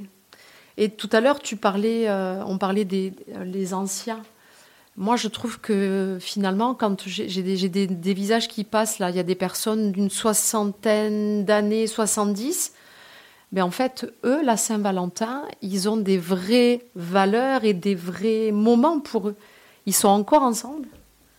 Ils arrivent. Moi, je suis très touchée. J'ai un couple d'amis. Euh, je suis très touchée quand je les vois avec euh, vérité euh, se regarder et se dire des petits mots, mais c'est c'est c'est cucul à praline. Des fois, tu vas dire, je dis putain, mais ils sont authentiques en fait. C'est ça, la sincérité aussi. dans le Authentique. C'est marrant que tu parles de ce mot-là. Non, mais c'est Ouais. au contraire, c'est très bien parce qu'on est dans une société, enfin, on est dans un dans un monde qui est complètement aseptisé. euh, Ça fait peur. vis-à-vis- Bien sûr que c'est effrayant. Et là, euh, j'ai eu une réaction euh, par message. La personne, alors attends, parce que le temps que je débloque mon, mon téléphone, on y est. Dit, et, et j'aime bien cette subtilité-là, hein, Mm. que le contrôle ne bloque pas forcément. En fait, c'est pire parce que le contrôle limite. Et ces limites, en fait, euh, je veux dire, les limites, hein, euh, les limites du corps, les limites émotionnelles, tout ça n'est pas très confortable, en fait. Et à partir du moment où il y a des limites, effectivement. Alors, c'est bien hein, les limites euh, dans certains contextes, hein, c'est pas le souci, mais ce qu'on se limite euh, là où on ne devrait pas limiter, où on devrait juste simplement ressentir, éprouver, vivre, eh bien, effectivement, je pense que c'est la personne, c'est assez juste ce qu'elle dit. Moi, j'ai été sans limite hein, dans, ma plus dans mes plus jeunes années, hein, jusqu'à 40 ans. Mais quand je te dis sans limite, pas dans la déprave, mais sans limite, j'avais envie, je prenais, j'avais plus envie, je laissais. Euh, je suis passée à côté de rien. Et j'ai vécu des trucs de malade. Parce que le sport, parce qu'à un moment donné, le milieu de la nuit, j'avais un corps qui me permettait de travailler, de danser. J'étais mannequin sur les fesses. Une partie de mon corps, c'était les fesses. J'ai rencontré des gens, mais vous pouvez même pas imaginer. Il y a des choses que je- je- dont je ne parlerai pas. Pas pour pas choquer, mais voilà, j'en parlerai pas. Euh, Aujourd'hui, les jeunes là, euh, ouais. Non, pardon, je Non. disais, elle a fait des chocolats. En tout cas, Bon, j'espère que tu les as mangés. Sur... J'aurais pas fait ça. hein. Enfin, franchement, j'aurais pas fait. Pardon, pardon. Mais tu vois, j'ai euh, j'ai vécu, j'ai profité, quoi. Euh, là, je vais parler. euh, tu vas te dire, je, putain, je tire les choses vers le bas, mais non. Un jour, venez, venez à la salle. Alors, je, par- je vais parler de la salle où je suis, mais j'ai bossé à Bastia, j'ai bossé dans beaucoup de clubs. Tu rentres dans la salle de sport, tu t'assois et tu regardes les filles dans la salle. J'adore les filles, c'est mes clientes, je les adore. Le problème, c'est que les filles, elles sont déjà à poil quand tu les regardes. D'accord elles sont déjà à poil. Et je, je discutais avec un garçon et je disais, là en fait, j'étais comme ça, j'étais assise sur une machine, je fais, on est mal quand même. Il me dit pourquoi? Mais je dis, je voudrais pas être un garçon. Parce qu'en fait là, tu as toute, toute cette chair là. Qu'est-ce que, tu, qu'est-ce que tu vas, tu vas te retrouver dans l'intimité? Ça T'as laisse tout est donné déjà. l'imagination. Donc, y- voilà. Déjà, tu vois, la fille, tout le monde voit. Tu n'as pas le plaisir de le garder pour toi. Tu vois. Moi, je sais pas, je fréquente un, un garçon. Moi, j'aime bien. Tu vois, tu es en, en face de moi, tu as un t-shirt. Tu vois, on, on- on devine, on peut se laisser. J'avais commencé à l'enlever. Il avait Il y a un message subliminal. Je parle, je m'adresse à son inconscient. Du coup, j'ai chaud. Euh, tu vois, tu- il y a un code vestimentaire. Il y a, à mon époque, en tout cas, quand j'allais à la salle de sport, je regardais les garçons, les garçons regardaient les filles. On devine et on suggérait. Là, non, en fait, c'est boum. Tu vois tout. Ok. étalé. Tu vois tout. Donc je me dis, dans l'intimité, qu'est-ce qu'ils vont découvrir? Il n'y a plus grand-chose à découvrir? Tu vois tout. Donc au moins, l'avantage, c'est que tu choisis. Tu ne seras pas déçu, tu choisis. Euh, les filles sont très hautaines. Après, il y a une corpulence qui a changé.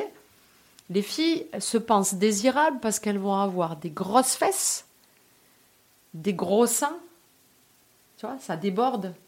Voilà, il y a tous ces clichés. Et je me dis, la jeunesse va mal. Et après, les garçons, ils sont face à ça. Et moi, il y a plusieurs, ils m'ont dit, Mag, tu vois, cette fille, elle me plairait. Elle me dit, Eh, je suis un peu gênée quand même parce que tout le monde voit tout. Et moi, j'ai pas envie qu'on voit tout de ma nana. Et ça, ça me dérange. Et après, la fille, je sais pas comment l'aborder. J'ai peur, en fait. Je sais pas comment l'aborder. En fait, quand ils s'approchent des filles et qu'ils essaient un petit peu de discuter, limite, elles font ça. Donc là, je fais quoi? Je, je regarde. euh, Tutoise. pied-tête, voilà. Et euh, le mec, il a peur de se prendre un mur, quoi.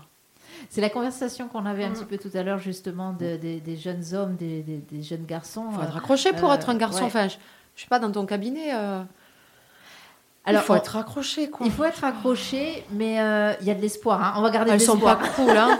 Elles sont pas cool, les filles aujourd'hui. Non? Je crois que c'est pas une histoire de genre. Je pense que de manière générale, tu as autant de pas cool chez les garçons que euh, chez les filles. Ou alors c'est à la salle de sport. Oui, alors oui, mais selon le contexte dans lequel tu, tu, tu vis, tu travailles, etc., forcément le regard est différent. Mais euh, je crois que côté homme, euh, à, à contrario des femmes aussi, hein, euh, je crois que tu as, une sacrée dose de. euh, J'ai plus de, furieux, garçons. quoi. J'ai plus de garçons. Oui, après, c'est peut-être le contexte aussi. Ouais, c'est peut-être le contexte. J'ai plus de garçons. euh, bah, ils sont, euh, ils sont tristes en fait parce qu'ils Alors, ils ont envie d'avoir des copines et puis ils n'arrivent pas à les approcher, tu vois. ce que je vous propose maintenant, c'est justement d'écouter euh, eh bien, un garçon qui vraisemblablement n'a pas de complexe et il a raison, franchement. Bah, tu pour être sa mère, mais il a raison de ne pas avoir de complexe. Et euh, euh, le groupe euh, duquel il fait partie n'a aucun complexe. Ce sont des gens qui bougent sur scène. Elle, elle bouge beaucoup. Des fois un petit peu trop à mon goût. C'est un groupe qui est très en vogue et je me suis dit que ça serait bien de les écouter là dans cette émission où on parle sensualité, sexualité et on parle open. Euh, voilà, c'est un groupe qui est très en vogue. Il s'appelle Maneskin et on va aller les écouter avec I Wanna Be Your Slave. Allez, et on revient de suite après.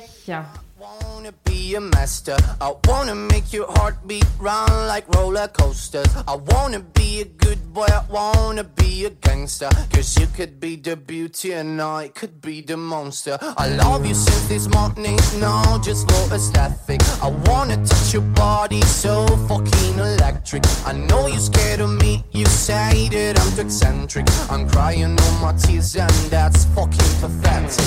I wanna make you hungry, then I wanna feed ya. I wanna paint your face like you're my Mona Lisa. I wanna be a champion, I wanna be a loser. I'll even be a clown cause I just wanna amuse ya. I wanna be a sexter, I wanna be a teacher. I wanna be a singer, I wanna be a preacher. I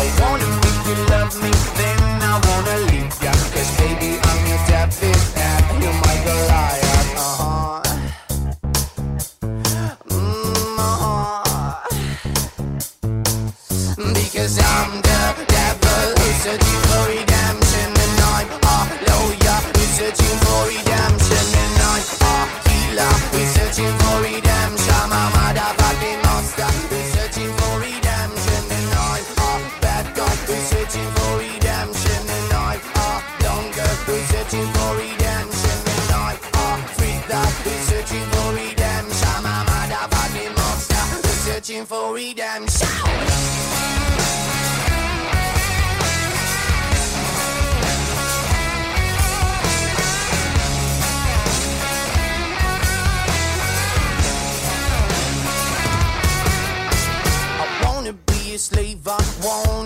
A monster. I wanna make your heartbeat run like roller coasters. I wanna be a good boy, I wanna be a gangster. Cause you can be the beauty and I could be the monster. I wanna make you quiet, I wanna make you nervous. I wanna set you free, but I'm too fucking jealous. I wanna pull your strings like you're my telecaster. And if you want to use me, I could be your puppet. Cause I'm the devil, researching for oh, redemption.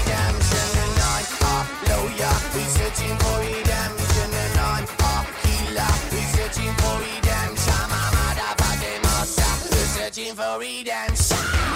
On les aime, Maneskin sur Frequenza Nostra. Vous êtes dans l'émission Isula Nuda.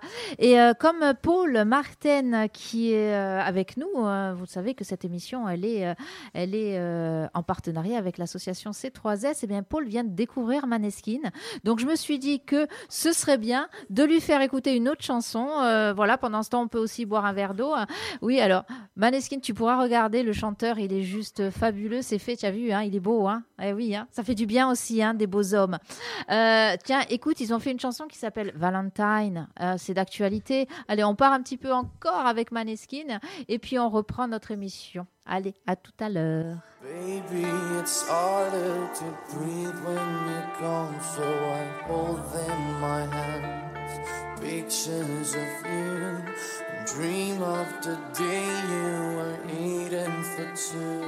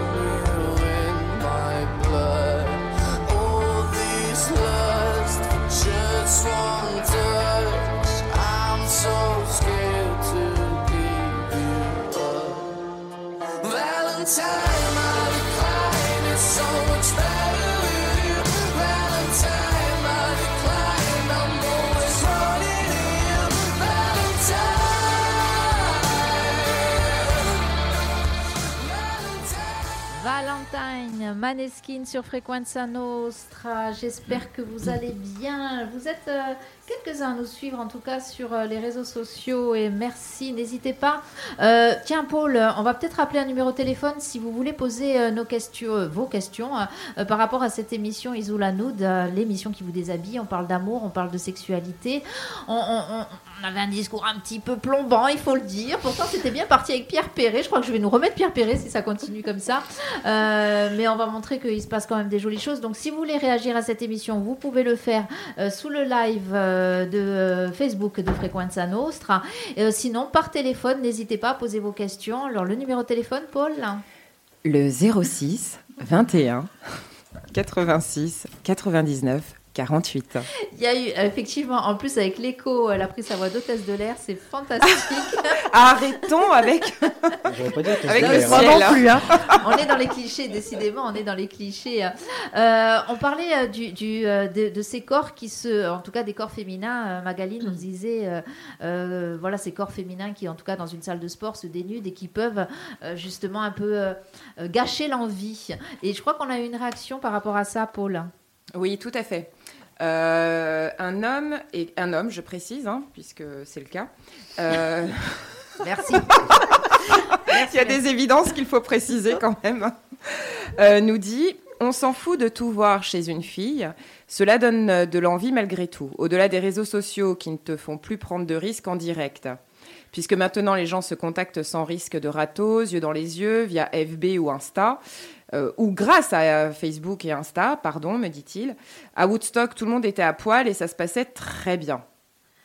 J'ai une question pour Arnaud. Qu'est-ce qu'il en pense, Arnaud? Est-ce que, en tant que sexothérapeute, est-ce que effectivement le fait d'un- de, de ces corps qui sont déjà dénudés, ça peut enlever de l'en- de l'envie?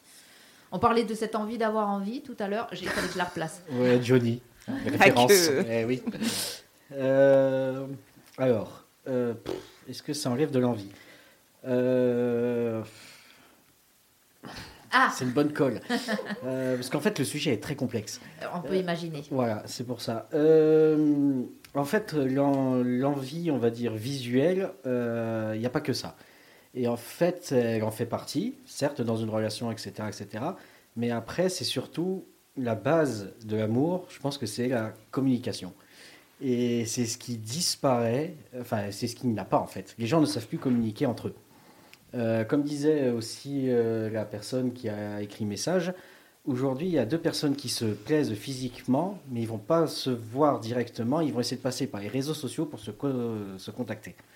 Pourquoi? Pourquoi pas créer un lien euh, direct euh, et essayer d'y aller? Ok, on risque de se prendre un râteau, mais euh, c'est quand même plus cool.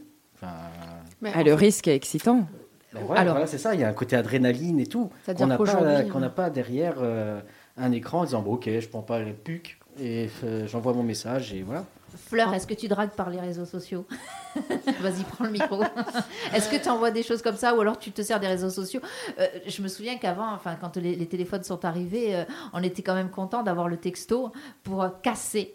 On envoyait comme ça, c'était plus vite fait. Je casse. voilà, mais on allait toujours quand même draguer. euh, Est-ce que, est-ce que tu dragues par tu les dois en réseaux faire sociaux? rire plus d'un là. Est-ce que ça te dit de quoi avec ma copine Oh, on disait ça, Hein, on voilà. casse. Euh, les réseaux sociaux, euh, Fleur Non, mais moi je préfère euh, en face à face. Et en fait, moi je préfère déjà ce qui est enfin, un peu à l'ancienne, tu vois. Enfin, quand tu. Enfin, enfin, quand tu quand échanges. Déjà à l'époque, avoir un numéro de téléphone, c'était euh, fantastique. Ben, vois. C'est ça. Euh, c'est ça. là maintenant, il n'y a plus ce truc, tu vois.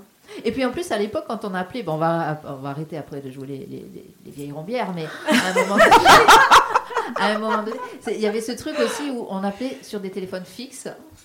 Voilà. Non, mais il y avait ça. Voilà. Il n'y avait pas les téléphones. moi, j'ai connu ça. Il y avait les cabines téléphoniques aussi. Et du coup, ben, le téléphone fixe, on n'était pas tout le temps à la maison.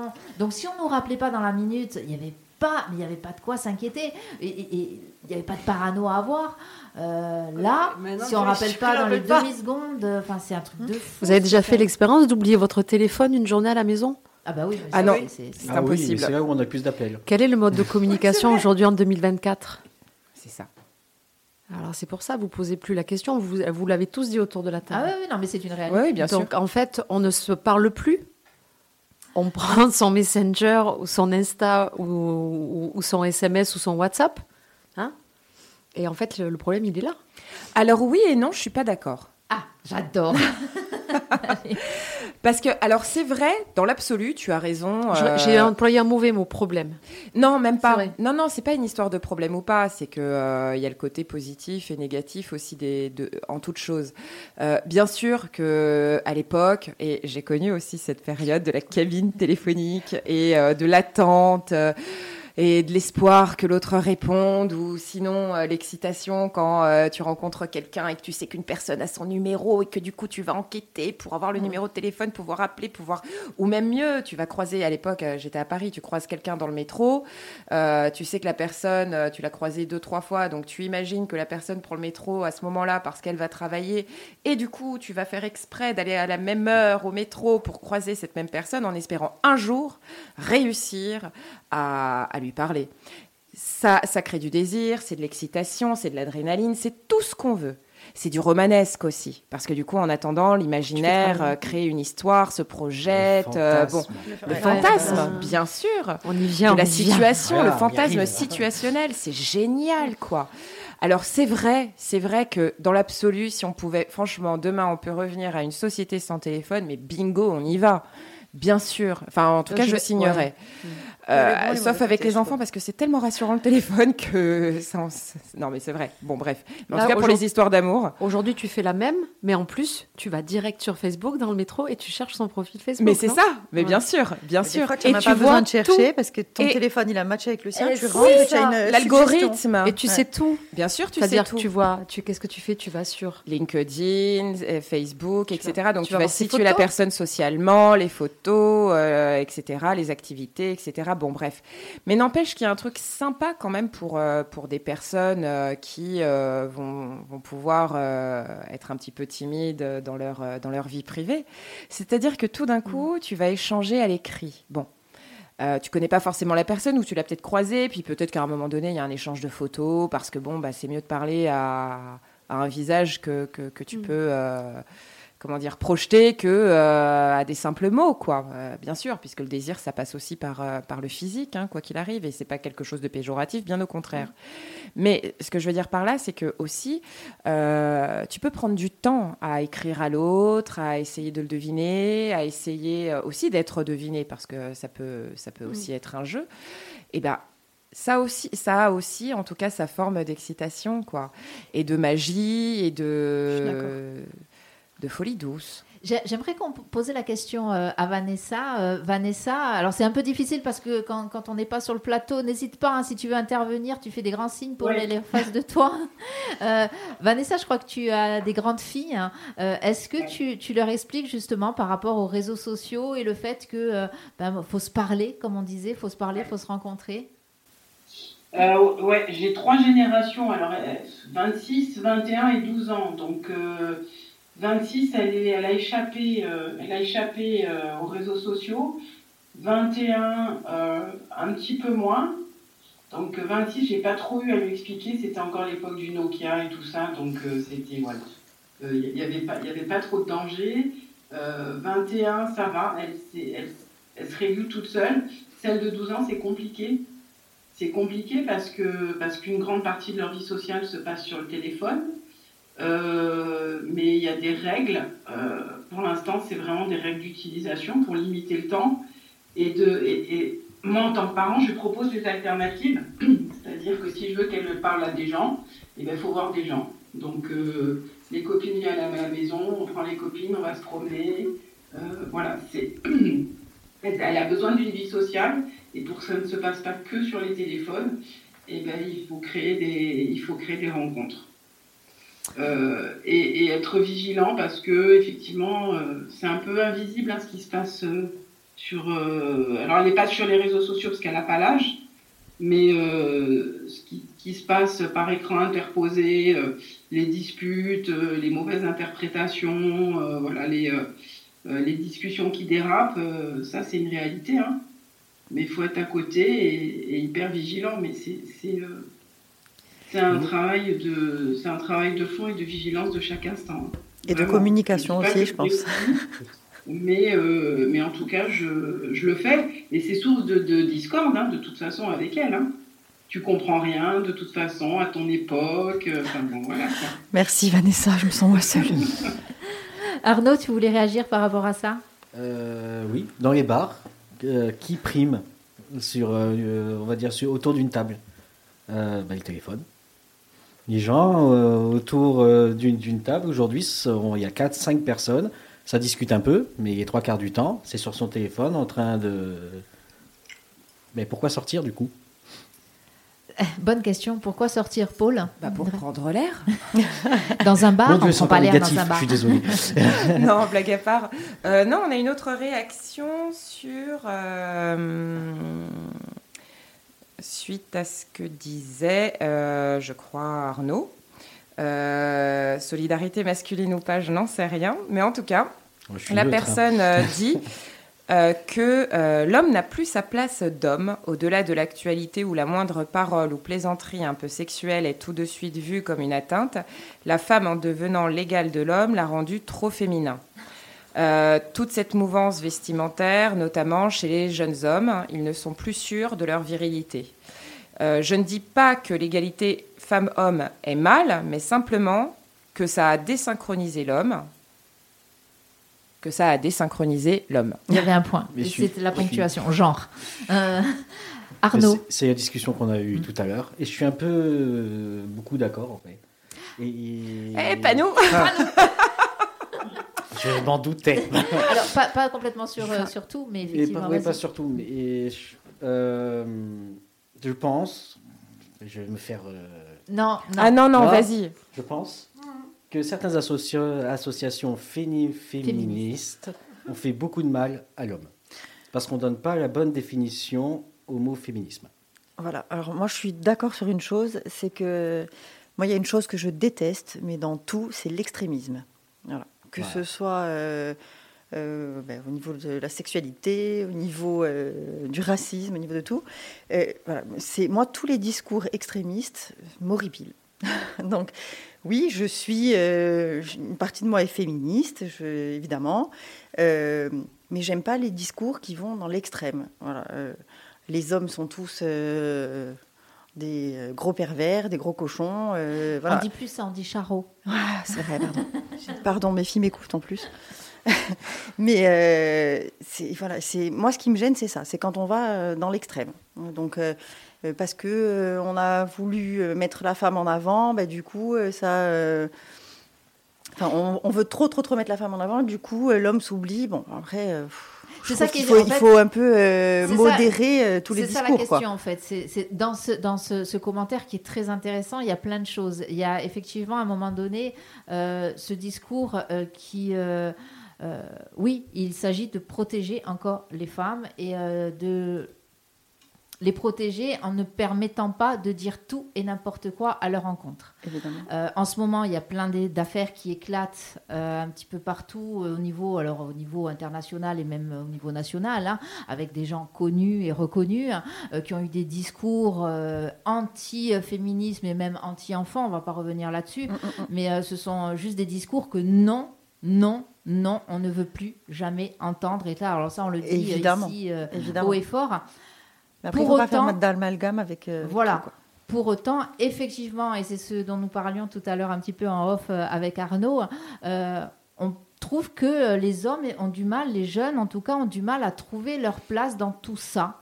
C'est quand même euh, une réalité. Paul? Euh, Pardon, Arnaud. Non, c'est pas de souci. Non, juste, je, je- à la fois je suis d'accord et en même temps je ne suis pas d'accord parce que là tous les échanges qu'on a sont excessivement euh, binaires et sont quand même très euh, axés sur le genre et les stéréotypes de genre, etc. Euh, pourquoi un homme devrait être viril? Euh, parce que bon, même vestimenta- vestimentairement parlant, euh, si un homme euh, à un moment donné a envie euh, de, de se féminiser, bah tant mieux quoi. Enfin, je vois pas. Un Écossais en qui J'adore. mais c'est très J'adore. viril, hein. J'en ai vu un dimanche. C'est sexy à mort, quoi. Bien sûr. Et il y a le mystère du Mais tout à fait. Mais tout à fait. La première chose que tu penses quand tu vois un homme en kilt, c'est La tradition veut. est-elle à l'air ou pas? Je parlais euh, des genoux. Euh, C'est au-dessus des genoux, je te rassure. ça dépend. Bref. Bref, voilà. Il est, il, est, il est Excusez-moi. 21h30, ça fait une heure et demie que nous sommes ensemble. Ça commence effectivement un petit peu à dérailler.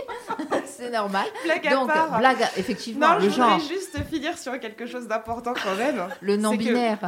Non, non, mais au-delà de la non-binarité, quoi. Mais euh, un mec qui peut se féminiser, ça peut être super sexy, comme une nana un peu virile, euh, bah pourquoi pas, et ça peut être aussi très sexy. Après, sur, les, sur le féminisme, pareil, je suis d'accord et je ne suis pas d'accord.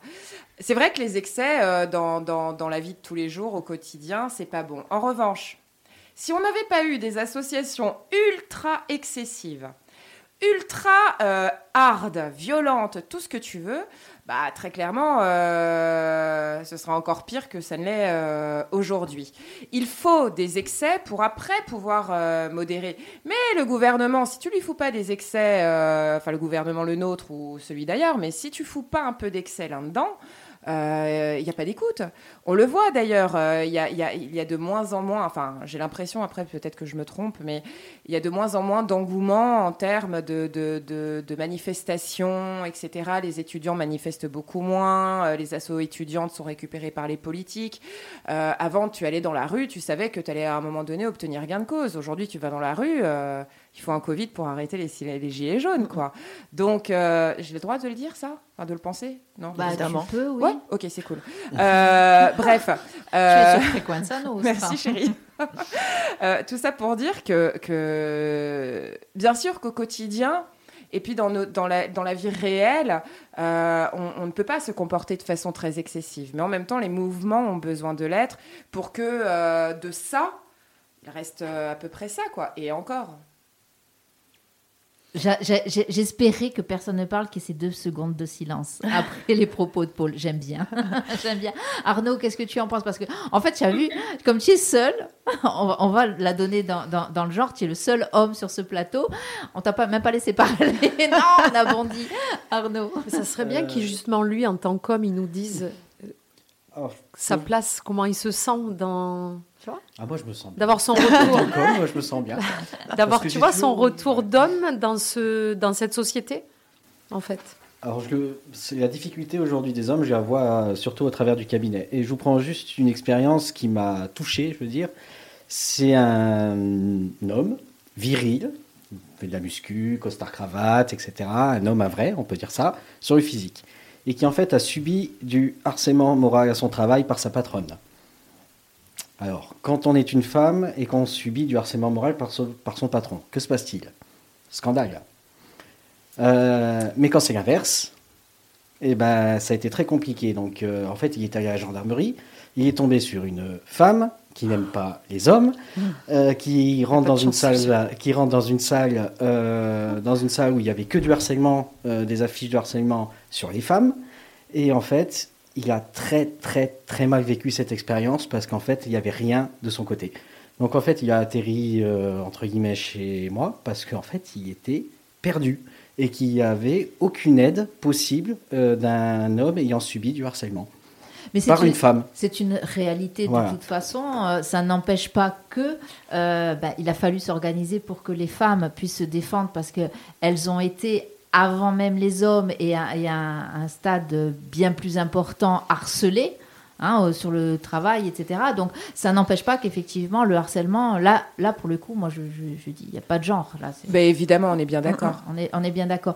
Mais Euh, le traitement a été euh, complètement, euh, bon, on l'a étouffé en fait. C'est pas possible qu'une femme puisse harceler un homme. Point. Et pourtant, Et et pourtant, on sait, on sait, il y a des exemples aussi qui sont connus et reconnus, mais on sait que ça, que ça existe. Euh, moi, j'aimerais qu'on revienne sur quelque chose qu'on a évoqué euh, en début d'émission. On a parlé, euh, parce qu'en fait, c'est vrai, c'est cette question qu'on s'est posée euh, un soir de Saint-Valentin. Est-ce qu'il faut aimer pour avoir du désir? Ou alors, est-ce qu'il faut forcément avoir du désir pour à un moment donné aimer hein? Est-ce qu'on peut aimer sans avoir de désir? Moi, enfin, c'est vrai, c'est des questions. Il y a des gens, il y a des. Alors Arnaud, je te pose la question parce que j'ai fait ma petite enquête quand même. Je crois qu'il y a un terme pour ça, pour ces couples qui s'aiment, qui n'ont pas forcément de rapport sexuel.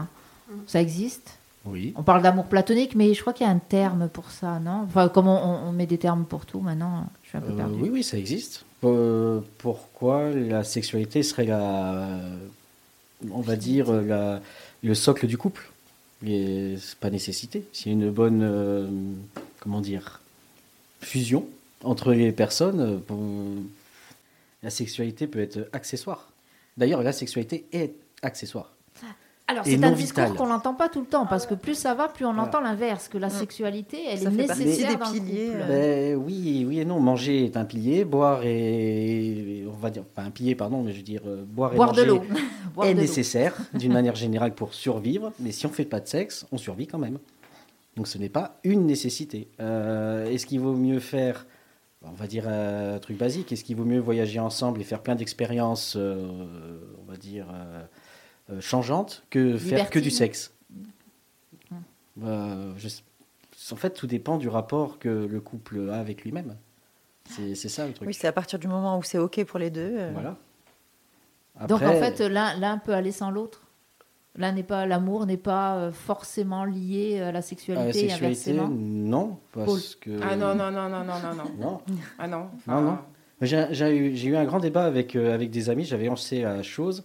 Euh, étant amoureux, peut-on être, ou euh, a-t-on envie d'aller, euh, est-on attiré par quelqu'un d'autre, alors que je suis amoureux d'une personne? Grand débat. Alors, il y en a qui disent euh, non, moi j'aime la personne, euh, etc. Et surtout, est-ce que j'irai coucher avec Parce que j'ai mon envie, euh, etc. Alors, il y en a qui disent euh, oui, moi je le ferai, non, je peux pas. Non, tu peux pas, pourquoi? Ben, La norme, il faut pas tromper. C'est un grand débat, ça. Puis euh, ça parle de polyamour aussi. ben oui. Oui, bien sûr. Eh, quand il y en a pour un, il y en a pour deux. Paul est en forme ce soir. Oui, là, Paul est en forme. à fond. non, mais je te vois avec ta- tes petits regards et je sais. hein. Non, Non, parce que les, les, les, les auditeuristes ne, ne, ne perçoivent pas ce que nous on perçoit. Il faut que j'arrête de te regarder. Ben voilà, par exemple. Non, mais euh, en plus, là, ils vont se dire, euh, mais euh, en fait, Sabine, elle aime tout le monde. Oui, euh, peace and love. Mais non, en fait, euh, non, elle aime pas beaucoup de monde. Mais t'es belle, mais. non, mais effectivement, ça aussi, une, c'est des questions qu'on peut se poser. Est-ce qu'on a le droit d'aimer plusieurs personnes, que ce soit aimé affectivement parlant ou que ce soit aimé euh, sexuellement parlant Alors, on, on se pose cette question est-ce qu'on a le droit? C'est fou, hein, parce que le droit, c'est quand même, euh, on parle de la loi, mais on se pose cette question est-ce qu'on a le droit? Est-ce qu'on a le droit sociétalement, En- culturellement? En fait, ce qui a fait beaucoup de mal, quand on prend l'histoire de toute la sexualité, c'est la religion. Oui, bah ça c'est sûr. Alors, vous Mais êtes, là, vous êtes en train de parler de morale, en fait. Oui, parce qu'il n'y a, pas dans le- il y a pas de droit dans le dans l'amour ou le sexe. C'est plus justement, c'est On est ça. sur une morale, et la morale en 2024, elle se place où? Si votre tout à l'heure euh, Vanessa disait quelque chose de bien, euh, d'intéressant et de vrai, à mon, à mon sens, euh, si on est bien dans sa peau, si on se sent bien, on peut donner. Et moi, je rajouterais, si on peut, si on est bien dans sa peau, on est plus apte à aimer et à recevoir. D'accord Oui Non, Euh, non. J'ai perdu tout le monde. Allez, au revoir. Non, non, mais euh, c'est c'est- Euh, voilà, marqué où qu'on ne peut aimer qu'une personne, c'est marqué où qu'on ne peut désirer qu'une personne. Si ça se fait dans le respect, libertinage, échangisme, ça peut aller très très loin. On a catégorisé des gens en fait qui aimaient faire l'amour, se mélanger, s'échanger, parce que le mélangisme et l'échangisme sont deux choses complètement différentes. Et il faut savoir que dans ce, milieu-là, c'est la femme qui décide. C'est l'homme qui propose, mais c'est la femme qui choisit. C'est la femme qui dispose, on dit. D'accord? Donc là, il y a des choses qui se regroupent et qui sont étroitement liées. Avant, dans, je parle de des notions d'antiquité, la femme, elle procréait. Elle faisait l'amour pour procréer, pour mettre au monde des enfants. Euh, la notion de plaisir dans le sexe est venue bien après. En tout cas, chez les religieux, dans la morale religieuse. Vous allez dans le... Je pose des questions là. hein. Je pose des questions. Ah. Vous allez chez des peuples différents? Euh, L'homme a plusieurs femmes. Euh, Et des femmes ont plusieurs hommes Ouais. dans certaines cultures. Donc voilà, c'est. euh, Et oui, d'ailleurs, j'ai vu Arnaud euh, qui, qui là, non, il n'était pas oui. d'accord. Non, mais je lance, je le fais exprès. La morale, l'éthique, la religion. Arnaud, Euh, qu'est-ce que, que tu. euh, Bon, Avant, en fait, aujourd'hui, euh, tu, tout à l'heure, tu disais justement les années 80, on, on, ne, on ne gérait rien, on, interdisait, on ne s'interdisait rien. Épidémie du sida. C'est ce que j'allais dire, les années 80, faut les pas années oublier que c'était le 80, sida, moi, voilà, aujourd'hui. Donc, il y a plein de sujets quand même. euh, L'évolution, voilà. Les années 80, moi je suis de 60, des années 70, je suis née en 71 exactement. Euh, j'ai vu l'évolution jusqu'à aujourd'hui. euh, bah, les rapports, la communication, les rapports, les échanges humains, les choses qui se cachaient aujourd'hui ne se cachent plus. Je ne parle pas de corps là, hein, je parle de, de mode de vie. Les hommes, les maîtresses, les femmes ont des amants. On n'en parlait pas aujourd'hui, on en parle, euh, on l'affiche, euh, on l'affiche sur les réseaux. Voilà, je vais loin, hein, d'accord? Je, je- Là, je te lance euh, plein de, de concepts, euh, plein de choses. Voilà, donc il y a une évolution. Arnaud, euh, tout à l'heure, oui, tu tiquais un peu. euh, Euh, oui, oui et non. Sur la, sur a- morale et la religion et Non, parce qu'en fait, c'est la femme qui notion- procrée, c'est Non, ça? ouais, la notion Ouais. de plaisir au niveau de la femme. Oui. En fait, euh, toujours quand on, au départ, on pensait que pour euh, enfanter, il fallait avoir un orgasme. Ah, ça, je ne savais pas, tiens. Voilà, ça, c'est dans l'histoire. euh, et surtout, quand on prend les taoïstes au niveau de la sexualité, alors c'était open bar. La seule chose qui était interdite, c'était l'inceste. C'était inceste égale peine de mort. Donc, on pouvait faire ce qu'on voulait, hommes, femmes, euh, plusieurs. Euh, je crois que c'était l'empereur jaune, ils appelaient ça, ou je ne sais plus comment il s'appelait. Il avait jusqu'à 800 maîtresses. Donc, Quelle ça énergie posait, en forme, hein J'en ai pas problème. connu des aussi.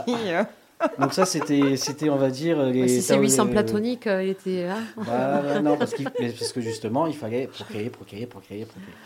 Et en fait, euh, les médecins sont, étaient persuadés que justement, pour euh, avoir des enfants, il fallait avoir un orgasme. Et puis c'est passé en 1600 et des boîtes, je crois, où ils se sont rendus compte qu'en fait, non, il n'y avait pas besoin d'orgasme pour, euh, pour justement avoir des enfants. Résultat des courses, plaisir féminin de 1600 jusqu'en 2024, terminé. Le clitoris n'est jamais dessiné. On ne vous explique pas comment ça marche, etc., etc.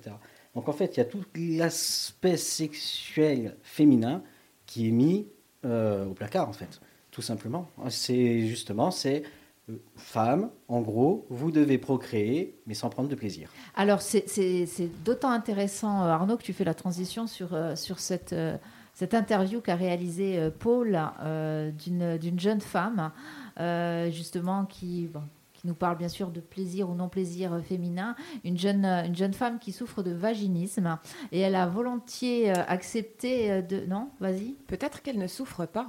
Ah, alors. Peut-être qu'elle ne souffre question. pas. C'est une question. On va, on va écouter. On va voir ce qu'elle nous dit. Enfin, on va écouter ce qu'elle nous dit. Et on reviendra justement sur, euh, sur ce vaginisme. On expliquera euh, peut-être un peu plus avec euh, Arnaud. Et euh, toi avec toi, Paul, puisque c'est toi qui as interviewé euh, cette jeune fille. Allez, on l'écoute.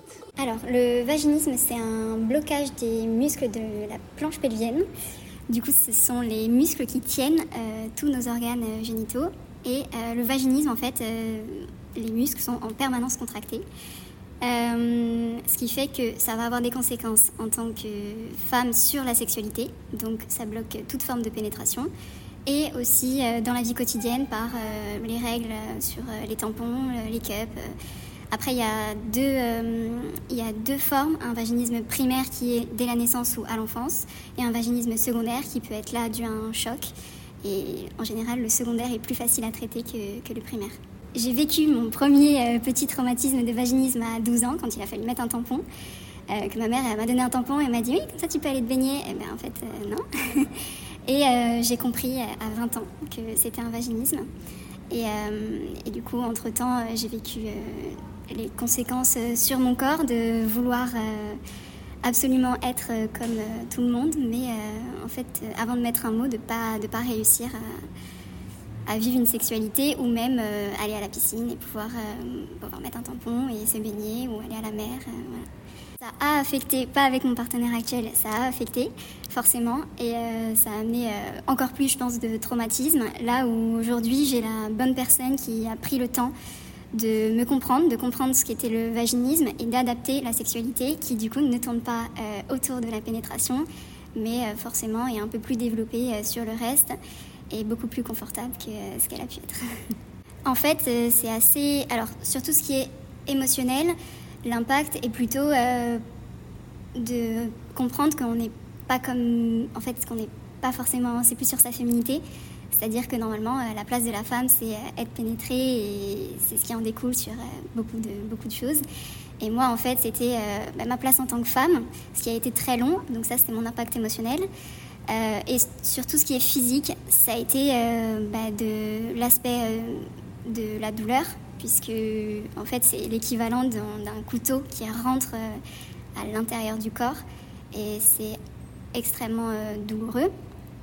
Et comme en fait il n'y a pas d'informations qui, sont diffusées sur le vaginisme, bah, du coup on pense que c'est normal d'avoir mal et que ça va passer, là où en fait, du moins pour moi, ça ne passe pas encore.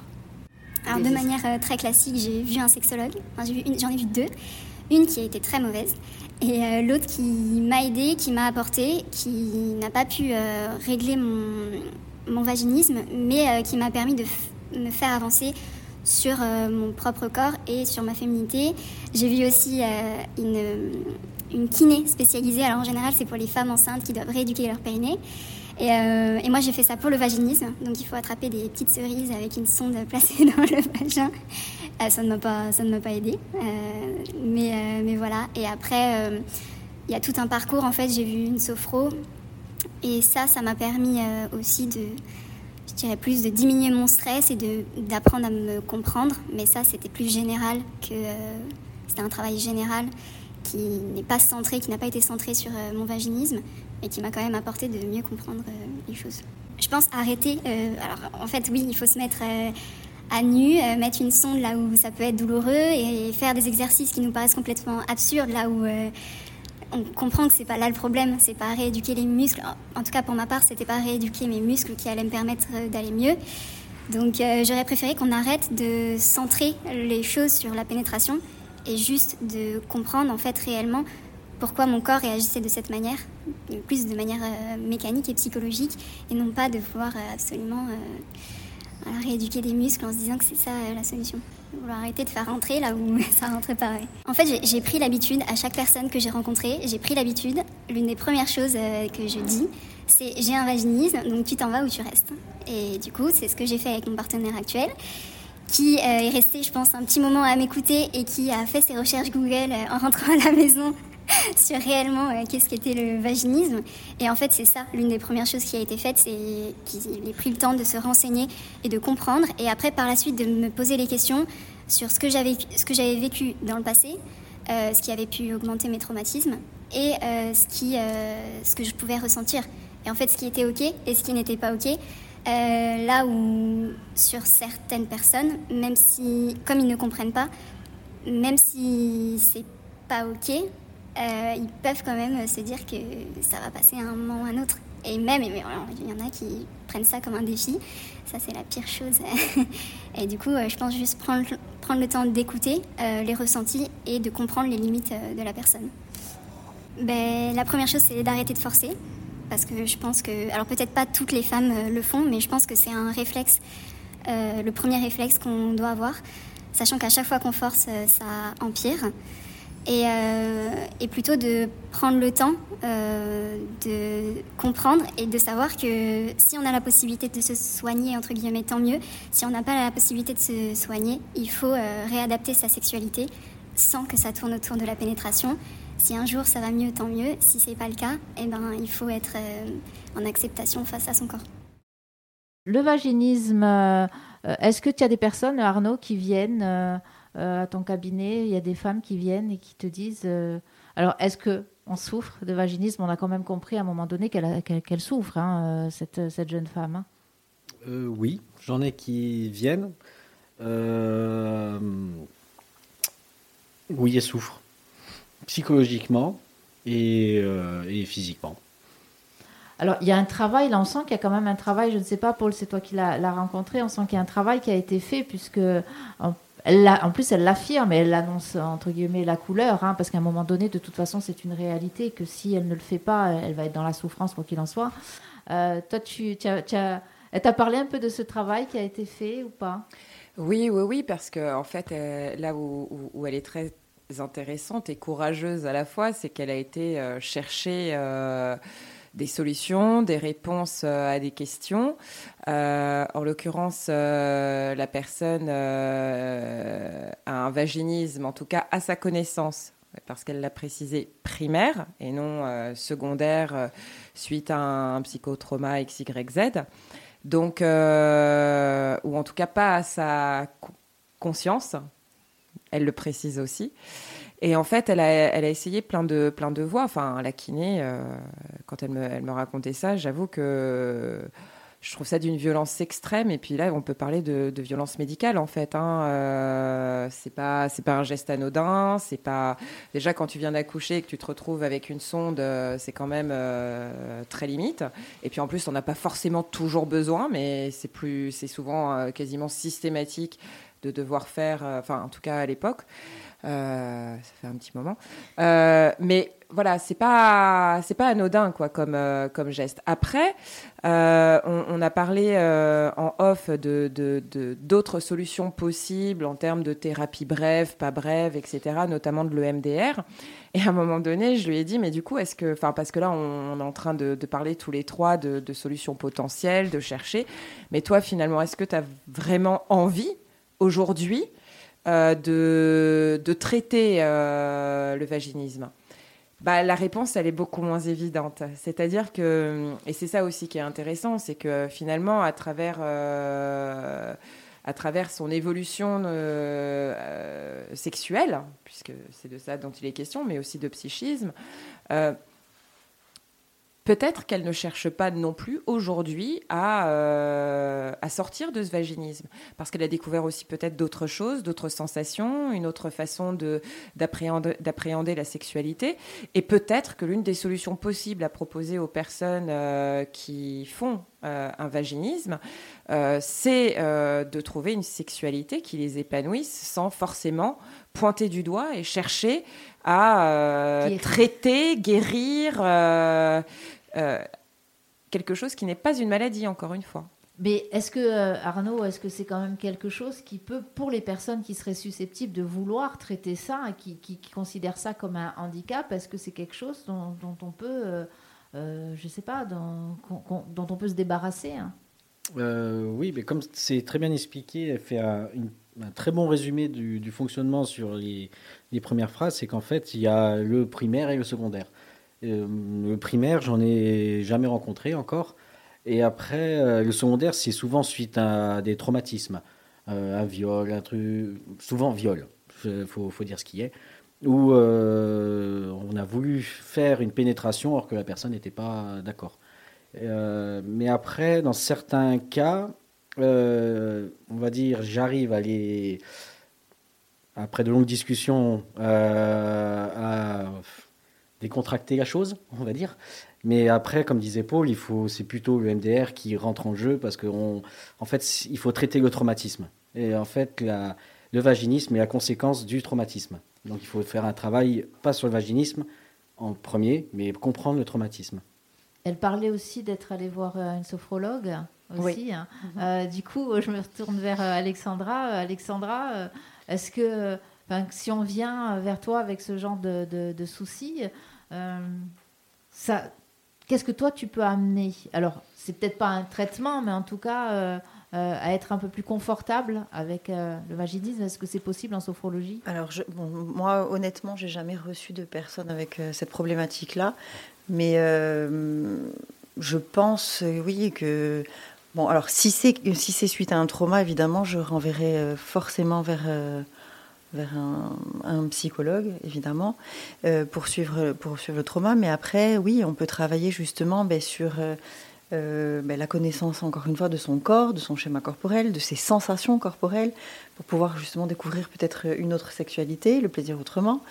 Et travailler aussi ben, sur peut-être un lâcher-prise, une relaxation. Euh, travailler aussi sur, sur, sur la, détente, euh, la détente psychique et corporelle. Euh, voilà, après, ça dépend. Chaque cas est, chaque cas est, particulier, je pense, mais oui, bien sûr, il y a des choses à faire. Alors après, en sophrologie, j'ai envie de vous dire, on, et c'est ce qu'elle ce qu'elle dit très bien, ce qu'elle a, enfin, de ce que j'ai entendu, ce qu'elle a enfin, plus ou moins bien vécu, c'est le fait que des fois, on, on ne parle que de cette problématique-là. Et que là, en sophrologie, ce qu'elle a, a bien aimé, c'est justement, on a travaillé aussi sur autre chose. Et euh, ben, en sophro, souvent, justement, on n'attaque pas la problématique de front. Euh, On apprend à écouter la personne, ce qu'il y a autour, ce qui est à côté, ce qui ne va pas à côté, ce qui peut, créer la, la- la problématique. Et puis, euh, oui, travailler sur d'autres choses qui vont faire que la, la situation sera plus confortable pour elle aussi. Peut-être une acceptation aussi, comme on disait tout à l'heure. L'acceptation, on a parlé aussi, hein, le consentement, l'acceptation, etc. Et l'amour, et l'amour, ça fait deux heures que nous sommes ensemble. euh, pour Ouais, mais on parle pas vraiment d'amour en fait. hein. Pour l'instant, On en a parlé au début de l'amour, mais j'ai- c'est On pour a survolé, ma chérie. Eh hein. ben, c'est pour ça que j'aimerais bien, j'aimerais bien qu'on euh, qu'on termine cette émission euh, en parlant d'amour. Alors, Paul, tiens, Ah, d'amour.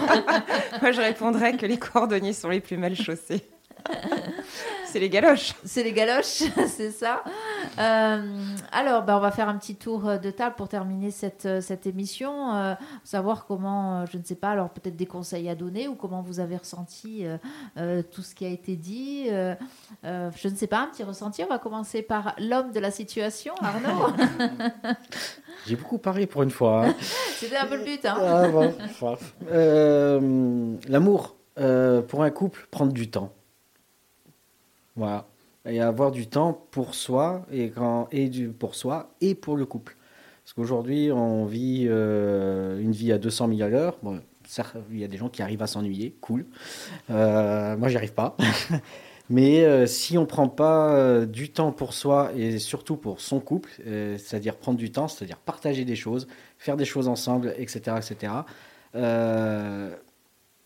et ben ça pourra pas marcher. Et l'amour euh, marche pas. Et souvent, les problèmes aussi rencontrés, c'est euh, en fait, il n'y a pas de sexe dans notre couple. Mais en fait, on a l'impression, mais quand on remonte un peu le Mékong, euh, on se rend compte euh, que finalement, euh, en fait, il y a beaucoup de choses euh, qui vont pas. La communication, principalement. Euh, euh, L'un ne connaît pas les attentes de l'autre, l'autre a mal interprété ce que dit, ce que veut l'autre. Enfin, en gros, c'est un gros micmac. Et en fait, les gens pensent que la sexualité est un dû dans le couple, en fait. Il faut avoir du sexe parce qu'on est en couple. Mais en fait, le sexe, euh, comme j'explique souvent, le sexe, c'est le égal sexe. Et avant, c'est une addition ou une multiplication. Il suffit qu'il y ait un zéro qui soit mal placé et il n'y a plus de sexe. Mais voilà, en gros, c'est ça. Là- Donc, là, euh, moi, Pragmatisme. Non, non, mais là, il est parti dans les mathématiques, il m'a perdu. Ah, je c'est sais qu'il a facile. perdu, il a perdu Fleur aussi. C'est facile. Mais en gros, oui, la- l'amour, il faut du temps, du partage et surtout de la communication. Merci euh, Arnaud. Voilà, on va peut-être donner la parole à, à Vanessa, Vanessa. aussi. On va rapprocher le, le micro de l'enceinte. Oui, Vanessa, alors, ton petit mot de la fin à toi. Ouais, je, je- je vais avoir du mal à compléter parce que vous avez dit beaucoup de choses. Moi, ce que j'entends, c'est qu'il y a une dualité entre amour et, sexualité. Les deux peuvent aller ensemble ou séparément. Euh, et que, et que je, je, je milite, pas parce que je suis célibataire et que je me cache derrière ça que j'ai dit qu'il faut s'aimer. Mais ça commence par là. S'aimer pour, euh, pour pouvoir recevoir, euh, recevoir et donner et qu'il y a de l'amour partout, pas que dans le couple. Euh, voilà, on peut avoir un coup de foudre amical, ça peut être euh, un coup de foudre euh, corporel, enfin il y a plein plein de formes d'amour quoi. Donc euh, je, je vous en souhaite plein, voilà, c'est tout. Voilà, je- je- le mot de la fin c'est ça, c'est que je vous souhaite plein d'amour. Oh, on la kiffe. on te kiffe, Vanessa. Merci. Bah, Paul. Bien, juste pour euh, l'équipe présente, mais on a eu un petit problème de calcul, hein, bah ma oui, chérie. c'est- parce que. Ouais, c'est ma faute. Comme c'est la Saint-Valentin et qu'on offre ni de rose ni de chocolat. Voilà. Alors, vous, alors au choix, parce que c'est vraiment pas. euh, Bon, il y, il avait, il y avait quelques magagnes, mais bon, le casting a changé. Mais quoi qu'il arrive, de, ce sont des mots. Donc, euh, les mots, la littérature, on sait que, à quel point ça peut être important. Donc, au choix, vous choisissez. Et puis, peut-être que le hasard fera bien les choses. Parce qu'il faut s'offrir aussi des cadeaux, mais des cadeaux d'amour et pas des cadeaux de complaisance. Voilà, Paul vient de mettre des petits cadeaux pour nos invités. hein. C'est Merci ça. Oui, il y avait un problème de casting. euh, je sais pas compter. Je ne sais pas compter. Vanessa, tu compter. reviendras. Vanessa Ah oui, reviendra. bien sûr. Oui, oui, oui. Allez, Fleur, ton petit mot, toi. L'amour, toujours. Prends le micro, il faut le mot de la fin. Allez. non, mais alors, il faut quand même que j'explique euh, euh, aux personnes qui continuent à nous suivre là en ce moment même. Euh, Fleur est arrivée un petit peu comme le, che- le cheveu sur la soupe. Elle, est- elle, elle savait pas qu'elle allait parler. Je lui ai dit, viens, il y a de la pizza. elle me dit, ouais, c'est cool et tout, je viens. Bien, mais bon, je l'ai mise derrière un micro, forcément. Non, parce que je ne devais pas être de ce côté-là, je devais être de l'autre côté. Et voilà. Et, mais euh, voilà, c'est comme ça. Donc, allez, l'amour, on y croit? Bah euh, ouais, on va dire ça, on va dire qu'on y croit, ouais. Il faut, hein on va, ouais, on va, on va essayer, ouais. Donc euh, non, non, non, on y croit. Ben, euh, ouais. Écoute, je viendrai t'en parler. euh, En off. On s- on s'appellera et on en Je discutera. pense qu'on est meilleur ouais, quand on, on, Oui. on est meilleur quand on s'appelle. quand on s'appelle, on, on est bien plus inspiré. C'est ça, c'est vrai, euh, c'est vrai. Non, mais euh, non, non, je pense que ça manque beaucoup de spontanéité et de, de surprise et euh, Et de vrai, d'authenticité. c'est ça. Voilà, c'est ça en fait. Tu as vu, De je trouve tes mots pour toi. Ouais, je de parle l'au- pour enfin, toi. c'est ça, ouais, moi c'est ça, c'est de l'authenticité en fait et, euh, et du vrai en fait. C'est ça, moi, que, que je trouve qui, euh, qui manque et, euh, et qui Vous êtes bon vrai, vous êtes spontané, vous êtes authentique. Ah non Appelez Fleur. Fleur au 06. Alexandra. Euh, ben moi, pour, euh, pour conclure, ben je vais revenir un petit peu à ce que tu disais. C'est que je pense que la communication, c'est primordial euh, dans un couple, forcément. Euh, savoir s'écouter l'un l'autre. Savoir s'écouter soi, peut-être d'abord, hein, pour écouter ses propres besoins, ses propres envies. Euh, prendre du temps pour soi, chacun de son côté, pour pouvoir euh, prendre du plaisir à se retrouver et à vivre des choses ensemble. Euh, voilà, puis après, oui, vraiment, je pense parler de tout, ne pas avoir, euh, ne pas avoir de tabou et euh, voilà, pouvoir parler librement de tout et, et s'exprimer librement. Voilà. Merci. Magali, c'est ton tour. Mais Ouais. tout va bien, Magali. hein. Oui, tout est dit, hein, tout est dit. Euh, ma culture du sport fait que, alors je vais parler de mon expérience hein, pour le mot de la fin. Euh, quand on est bien dans son corps euh, et qu'on se sent épanoui, que ce que l'on voit devant un miroir, ça nous plaît, forcément, je pense que ça dégage quelque chose et qu'on a peut-être plus d'appétence sur le regard des autres et pour les autres aussi. C'est-à-dire qu'on a envie de, de partager, de donner. Donc oui, comme vous l'avez tous dit, euh, être bien, s'aimer soi-même pour pouvoir donner quelque chose à quelqu'un d'autre. Moi, j'y crois encore. Hein. Je suis pas dans cette phase-là parce que je suis euh, dans une phase étude, mais j'y crois encore. C'est tout ce que vous avez dit pour moi, c'est vrai. Cette phase d'écoute, cette phase de regard, c'est-à-dire que prendre du temps pour s'écouter, se regarder, échanger. Euh, on aurait pu aller chercher la racine de certains mots hein, dans la communication. Euh, ça aurait été aussi intéressant, mais on serait parti sur un débat un peu plus philosophique. Euh, je crois encore à tout ça, moi. Je, J'y crois. Ah, euh, ouais. non, mais de, de dire aussi que effectivement, tu as, tu as dit quelque chose d'intéressant sur euh, le rapport des, des réseaux sociaux. Euh, on ne peut pas non plus blâmer la société dans laquelle on, on évolue. On, on constate quand même qu'il y a des thérapeutes pour venir parler de son mal-être, des performances que ben, on n'est peut-être pas forcé de, de, de- de donner au, au lit. hein, euh, voilà. Je crois quand même qu'il est important pour un couple d'avoir euh, des relations euh, intimes. Euh, c'est de la santé euh, sexuelle, c'est de la santé morale parce qu'on est bien quand on décharge à un moment donné. On peut décharger dans le sport, mais décharger dans un lit, c'est génial, quoi. Tu m'étonnes. Pas que dans le lit. Hein. J'espère que ceux qui sont à la Saint-Valentin, qui ne nous écoutent pas, déchargent à, à mort. Et Je crois qu'on va changer euh, les chiffres de l'IFOP. ouais, placez bien les zéros dans vos additions ou multiplications parce que c'est euh, quand on a rencontré quelqu'un avec qui justement on, on peut discuter, euh, faire Rire. des activités, Rire, ah ouais, rire, rire. rire, Rire, ouais. parler de tout. Mais moi, mais quel bonheur de, de rencontrer euh, un, un gars avec qui tu peux tout lui dire et tu peux dire Putain, écoute, moi j'ai un fantasme, j'ai envie de faire un truc. Alors c'est sûr, tu vas peut-être pas en parler comme ça, mais tu peux l'amener avec délicatesse, tu vois, ou le provoquer, ou euh, Ou avec le fouet. c'est mon Ça- fantasme. ça peut être- on peut en parler Non, après, tu l'as si eu. Voilà, donc euh, On parle derrière le micro, on n'a pas tout à fait. On va tout euh, savoir. voilà. Donc voilà, moi je, moi je crois à tout ça et je- un homme, une femme, c'est une jolie composition. Euh, Il n'y a pas de féminisme dans, mon, dans ma façon de vivre. Je, on a besoin des hommes, les hommes ont besoin de nous sur un, un plan d'égalité et, et voilà, je trouve que c'est une jolie composition. Eh bien, moi, j'ai envie de dire euh, aimons-nous, euh, aimons-nous les uns les autres. Ah, Je crois que tu dirais mon nous moi vivant. aussi. Et Le jukebox. l'autre, elle me crie dans les oreilles. Si vous, alors, si vous étiez endormi, ce cri strident, c'est la signature de Fleur. Enlevez-lui le micro. Tu as perdu un tympan, euh, Paul, c'est normal. Tu n'as pas l'habitude. J'aurais dû te prévenir. Non, mais on a une bonne équipe quand même ce soir. hein. Une phrase d'une chanson. Euh, Alors, on pourra le faire. Tiens, c'est c'est un concept d'émission qu'on pourra faire. Oui, Juste Paul. pour le petit côté inclusif, on, on- on- on peut dire que enfin, on- les hommes n'ont pas forcément besoin des femmes. euh, on peut aussi euh, ne avoir besoin de personne. Ça me rappelle une chanson aussi. Besoin Besoin de personne.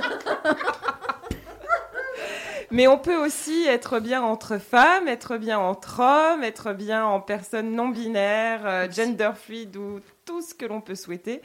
Euh, en tout cas, l'essentiel, c'est d'aimer. quel- Enfin, c'est pas l'essentiel d'une vie, mais euh, si on fait le choix d'aimer quelqu'un et d'être aimé par l'autre, alors c'est merveilleux, peu importe le sexe, l'âge, le milieu social, les religions, les origines. J'oublie des choses? Non, mais euh, juste moi je voudrais, si, si je peux, si tu, hein, je peux. Oui. Euh, Arnaud disait que, enfin je crois que c'est Arnaud, je ne sais plus qui, qui disait que, non c'est Vanessa, Vanessa qui nous disait que en fait il y avait plein de formes d'amour. Eh bien, vous êtes sur la radio, la radio qui dispense de l'amour, qui reçoit de l'amour. Vous êtes sur la radio associative Frequenza Nostra. Et nous, on aime l'amour. Alors, euh, on ne parle pas forcément de sexualité, on parle de l'amour affectif, on parle de l'amour des gens qu'on reçoit. Euh, pas tous, mais en règle générale, on aime les gens que nous recevons. Donc, euh, on aime bien ça, nous, l'amour. Oui, Paul, qu'est-ce qu'il y a? Tu m'agites ton téléphone, là, comme ça? Ouais, parce que je viens de retrouver euh, l'une des notes que je m'étais mise sur l'amour et euh, c'est un mini texte de Colette. Ben, vas-y. Ouais, ça te va? Ben, ça va, on va terminer avec Colette. Ok. Moi, j'aime. J'aime tant tout ce que j'aime. Si tu savais comme j'embellis tout ce que j'aime. Et quel plaisir je me donne en aimant. Si tu pouvais comprendre de quelle force et de quelle défaillance m'emplit ce que j'aime, c'est cela que je nomme le frôlement du bonheur. Le frôlement du bonheur. Caresse impalpable, frisson mystérieux, près de se fondre en larmes, angoisse légère que je cherche et qui m'atteint devant un cher paysage argenté de brouillard, devant un ciel où fleurit l'aube, sous le bois où l'automne souffle une haleine mûre et musquée, tristesse voluptueuse des fins de jour, bondissement sans cause d'un cœur plus mobile que celui du chevreuil, tu es frôlement même du bonheur. Donc euh, les vrilles de la vigne euh, de notre amie Colette. Eh bien, merci Colette, merci euh, Paul.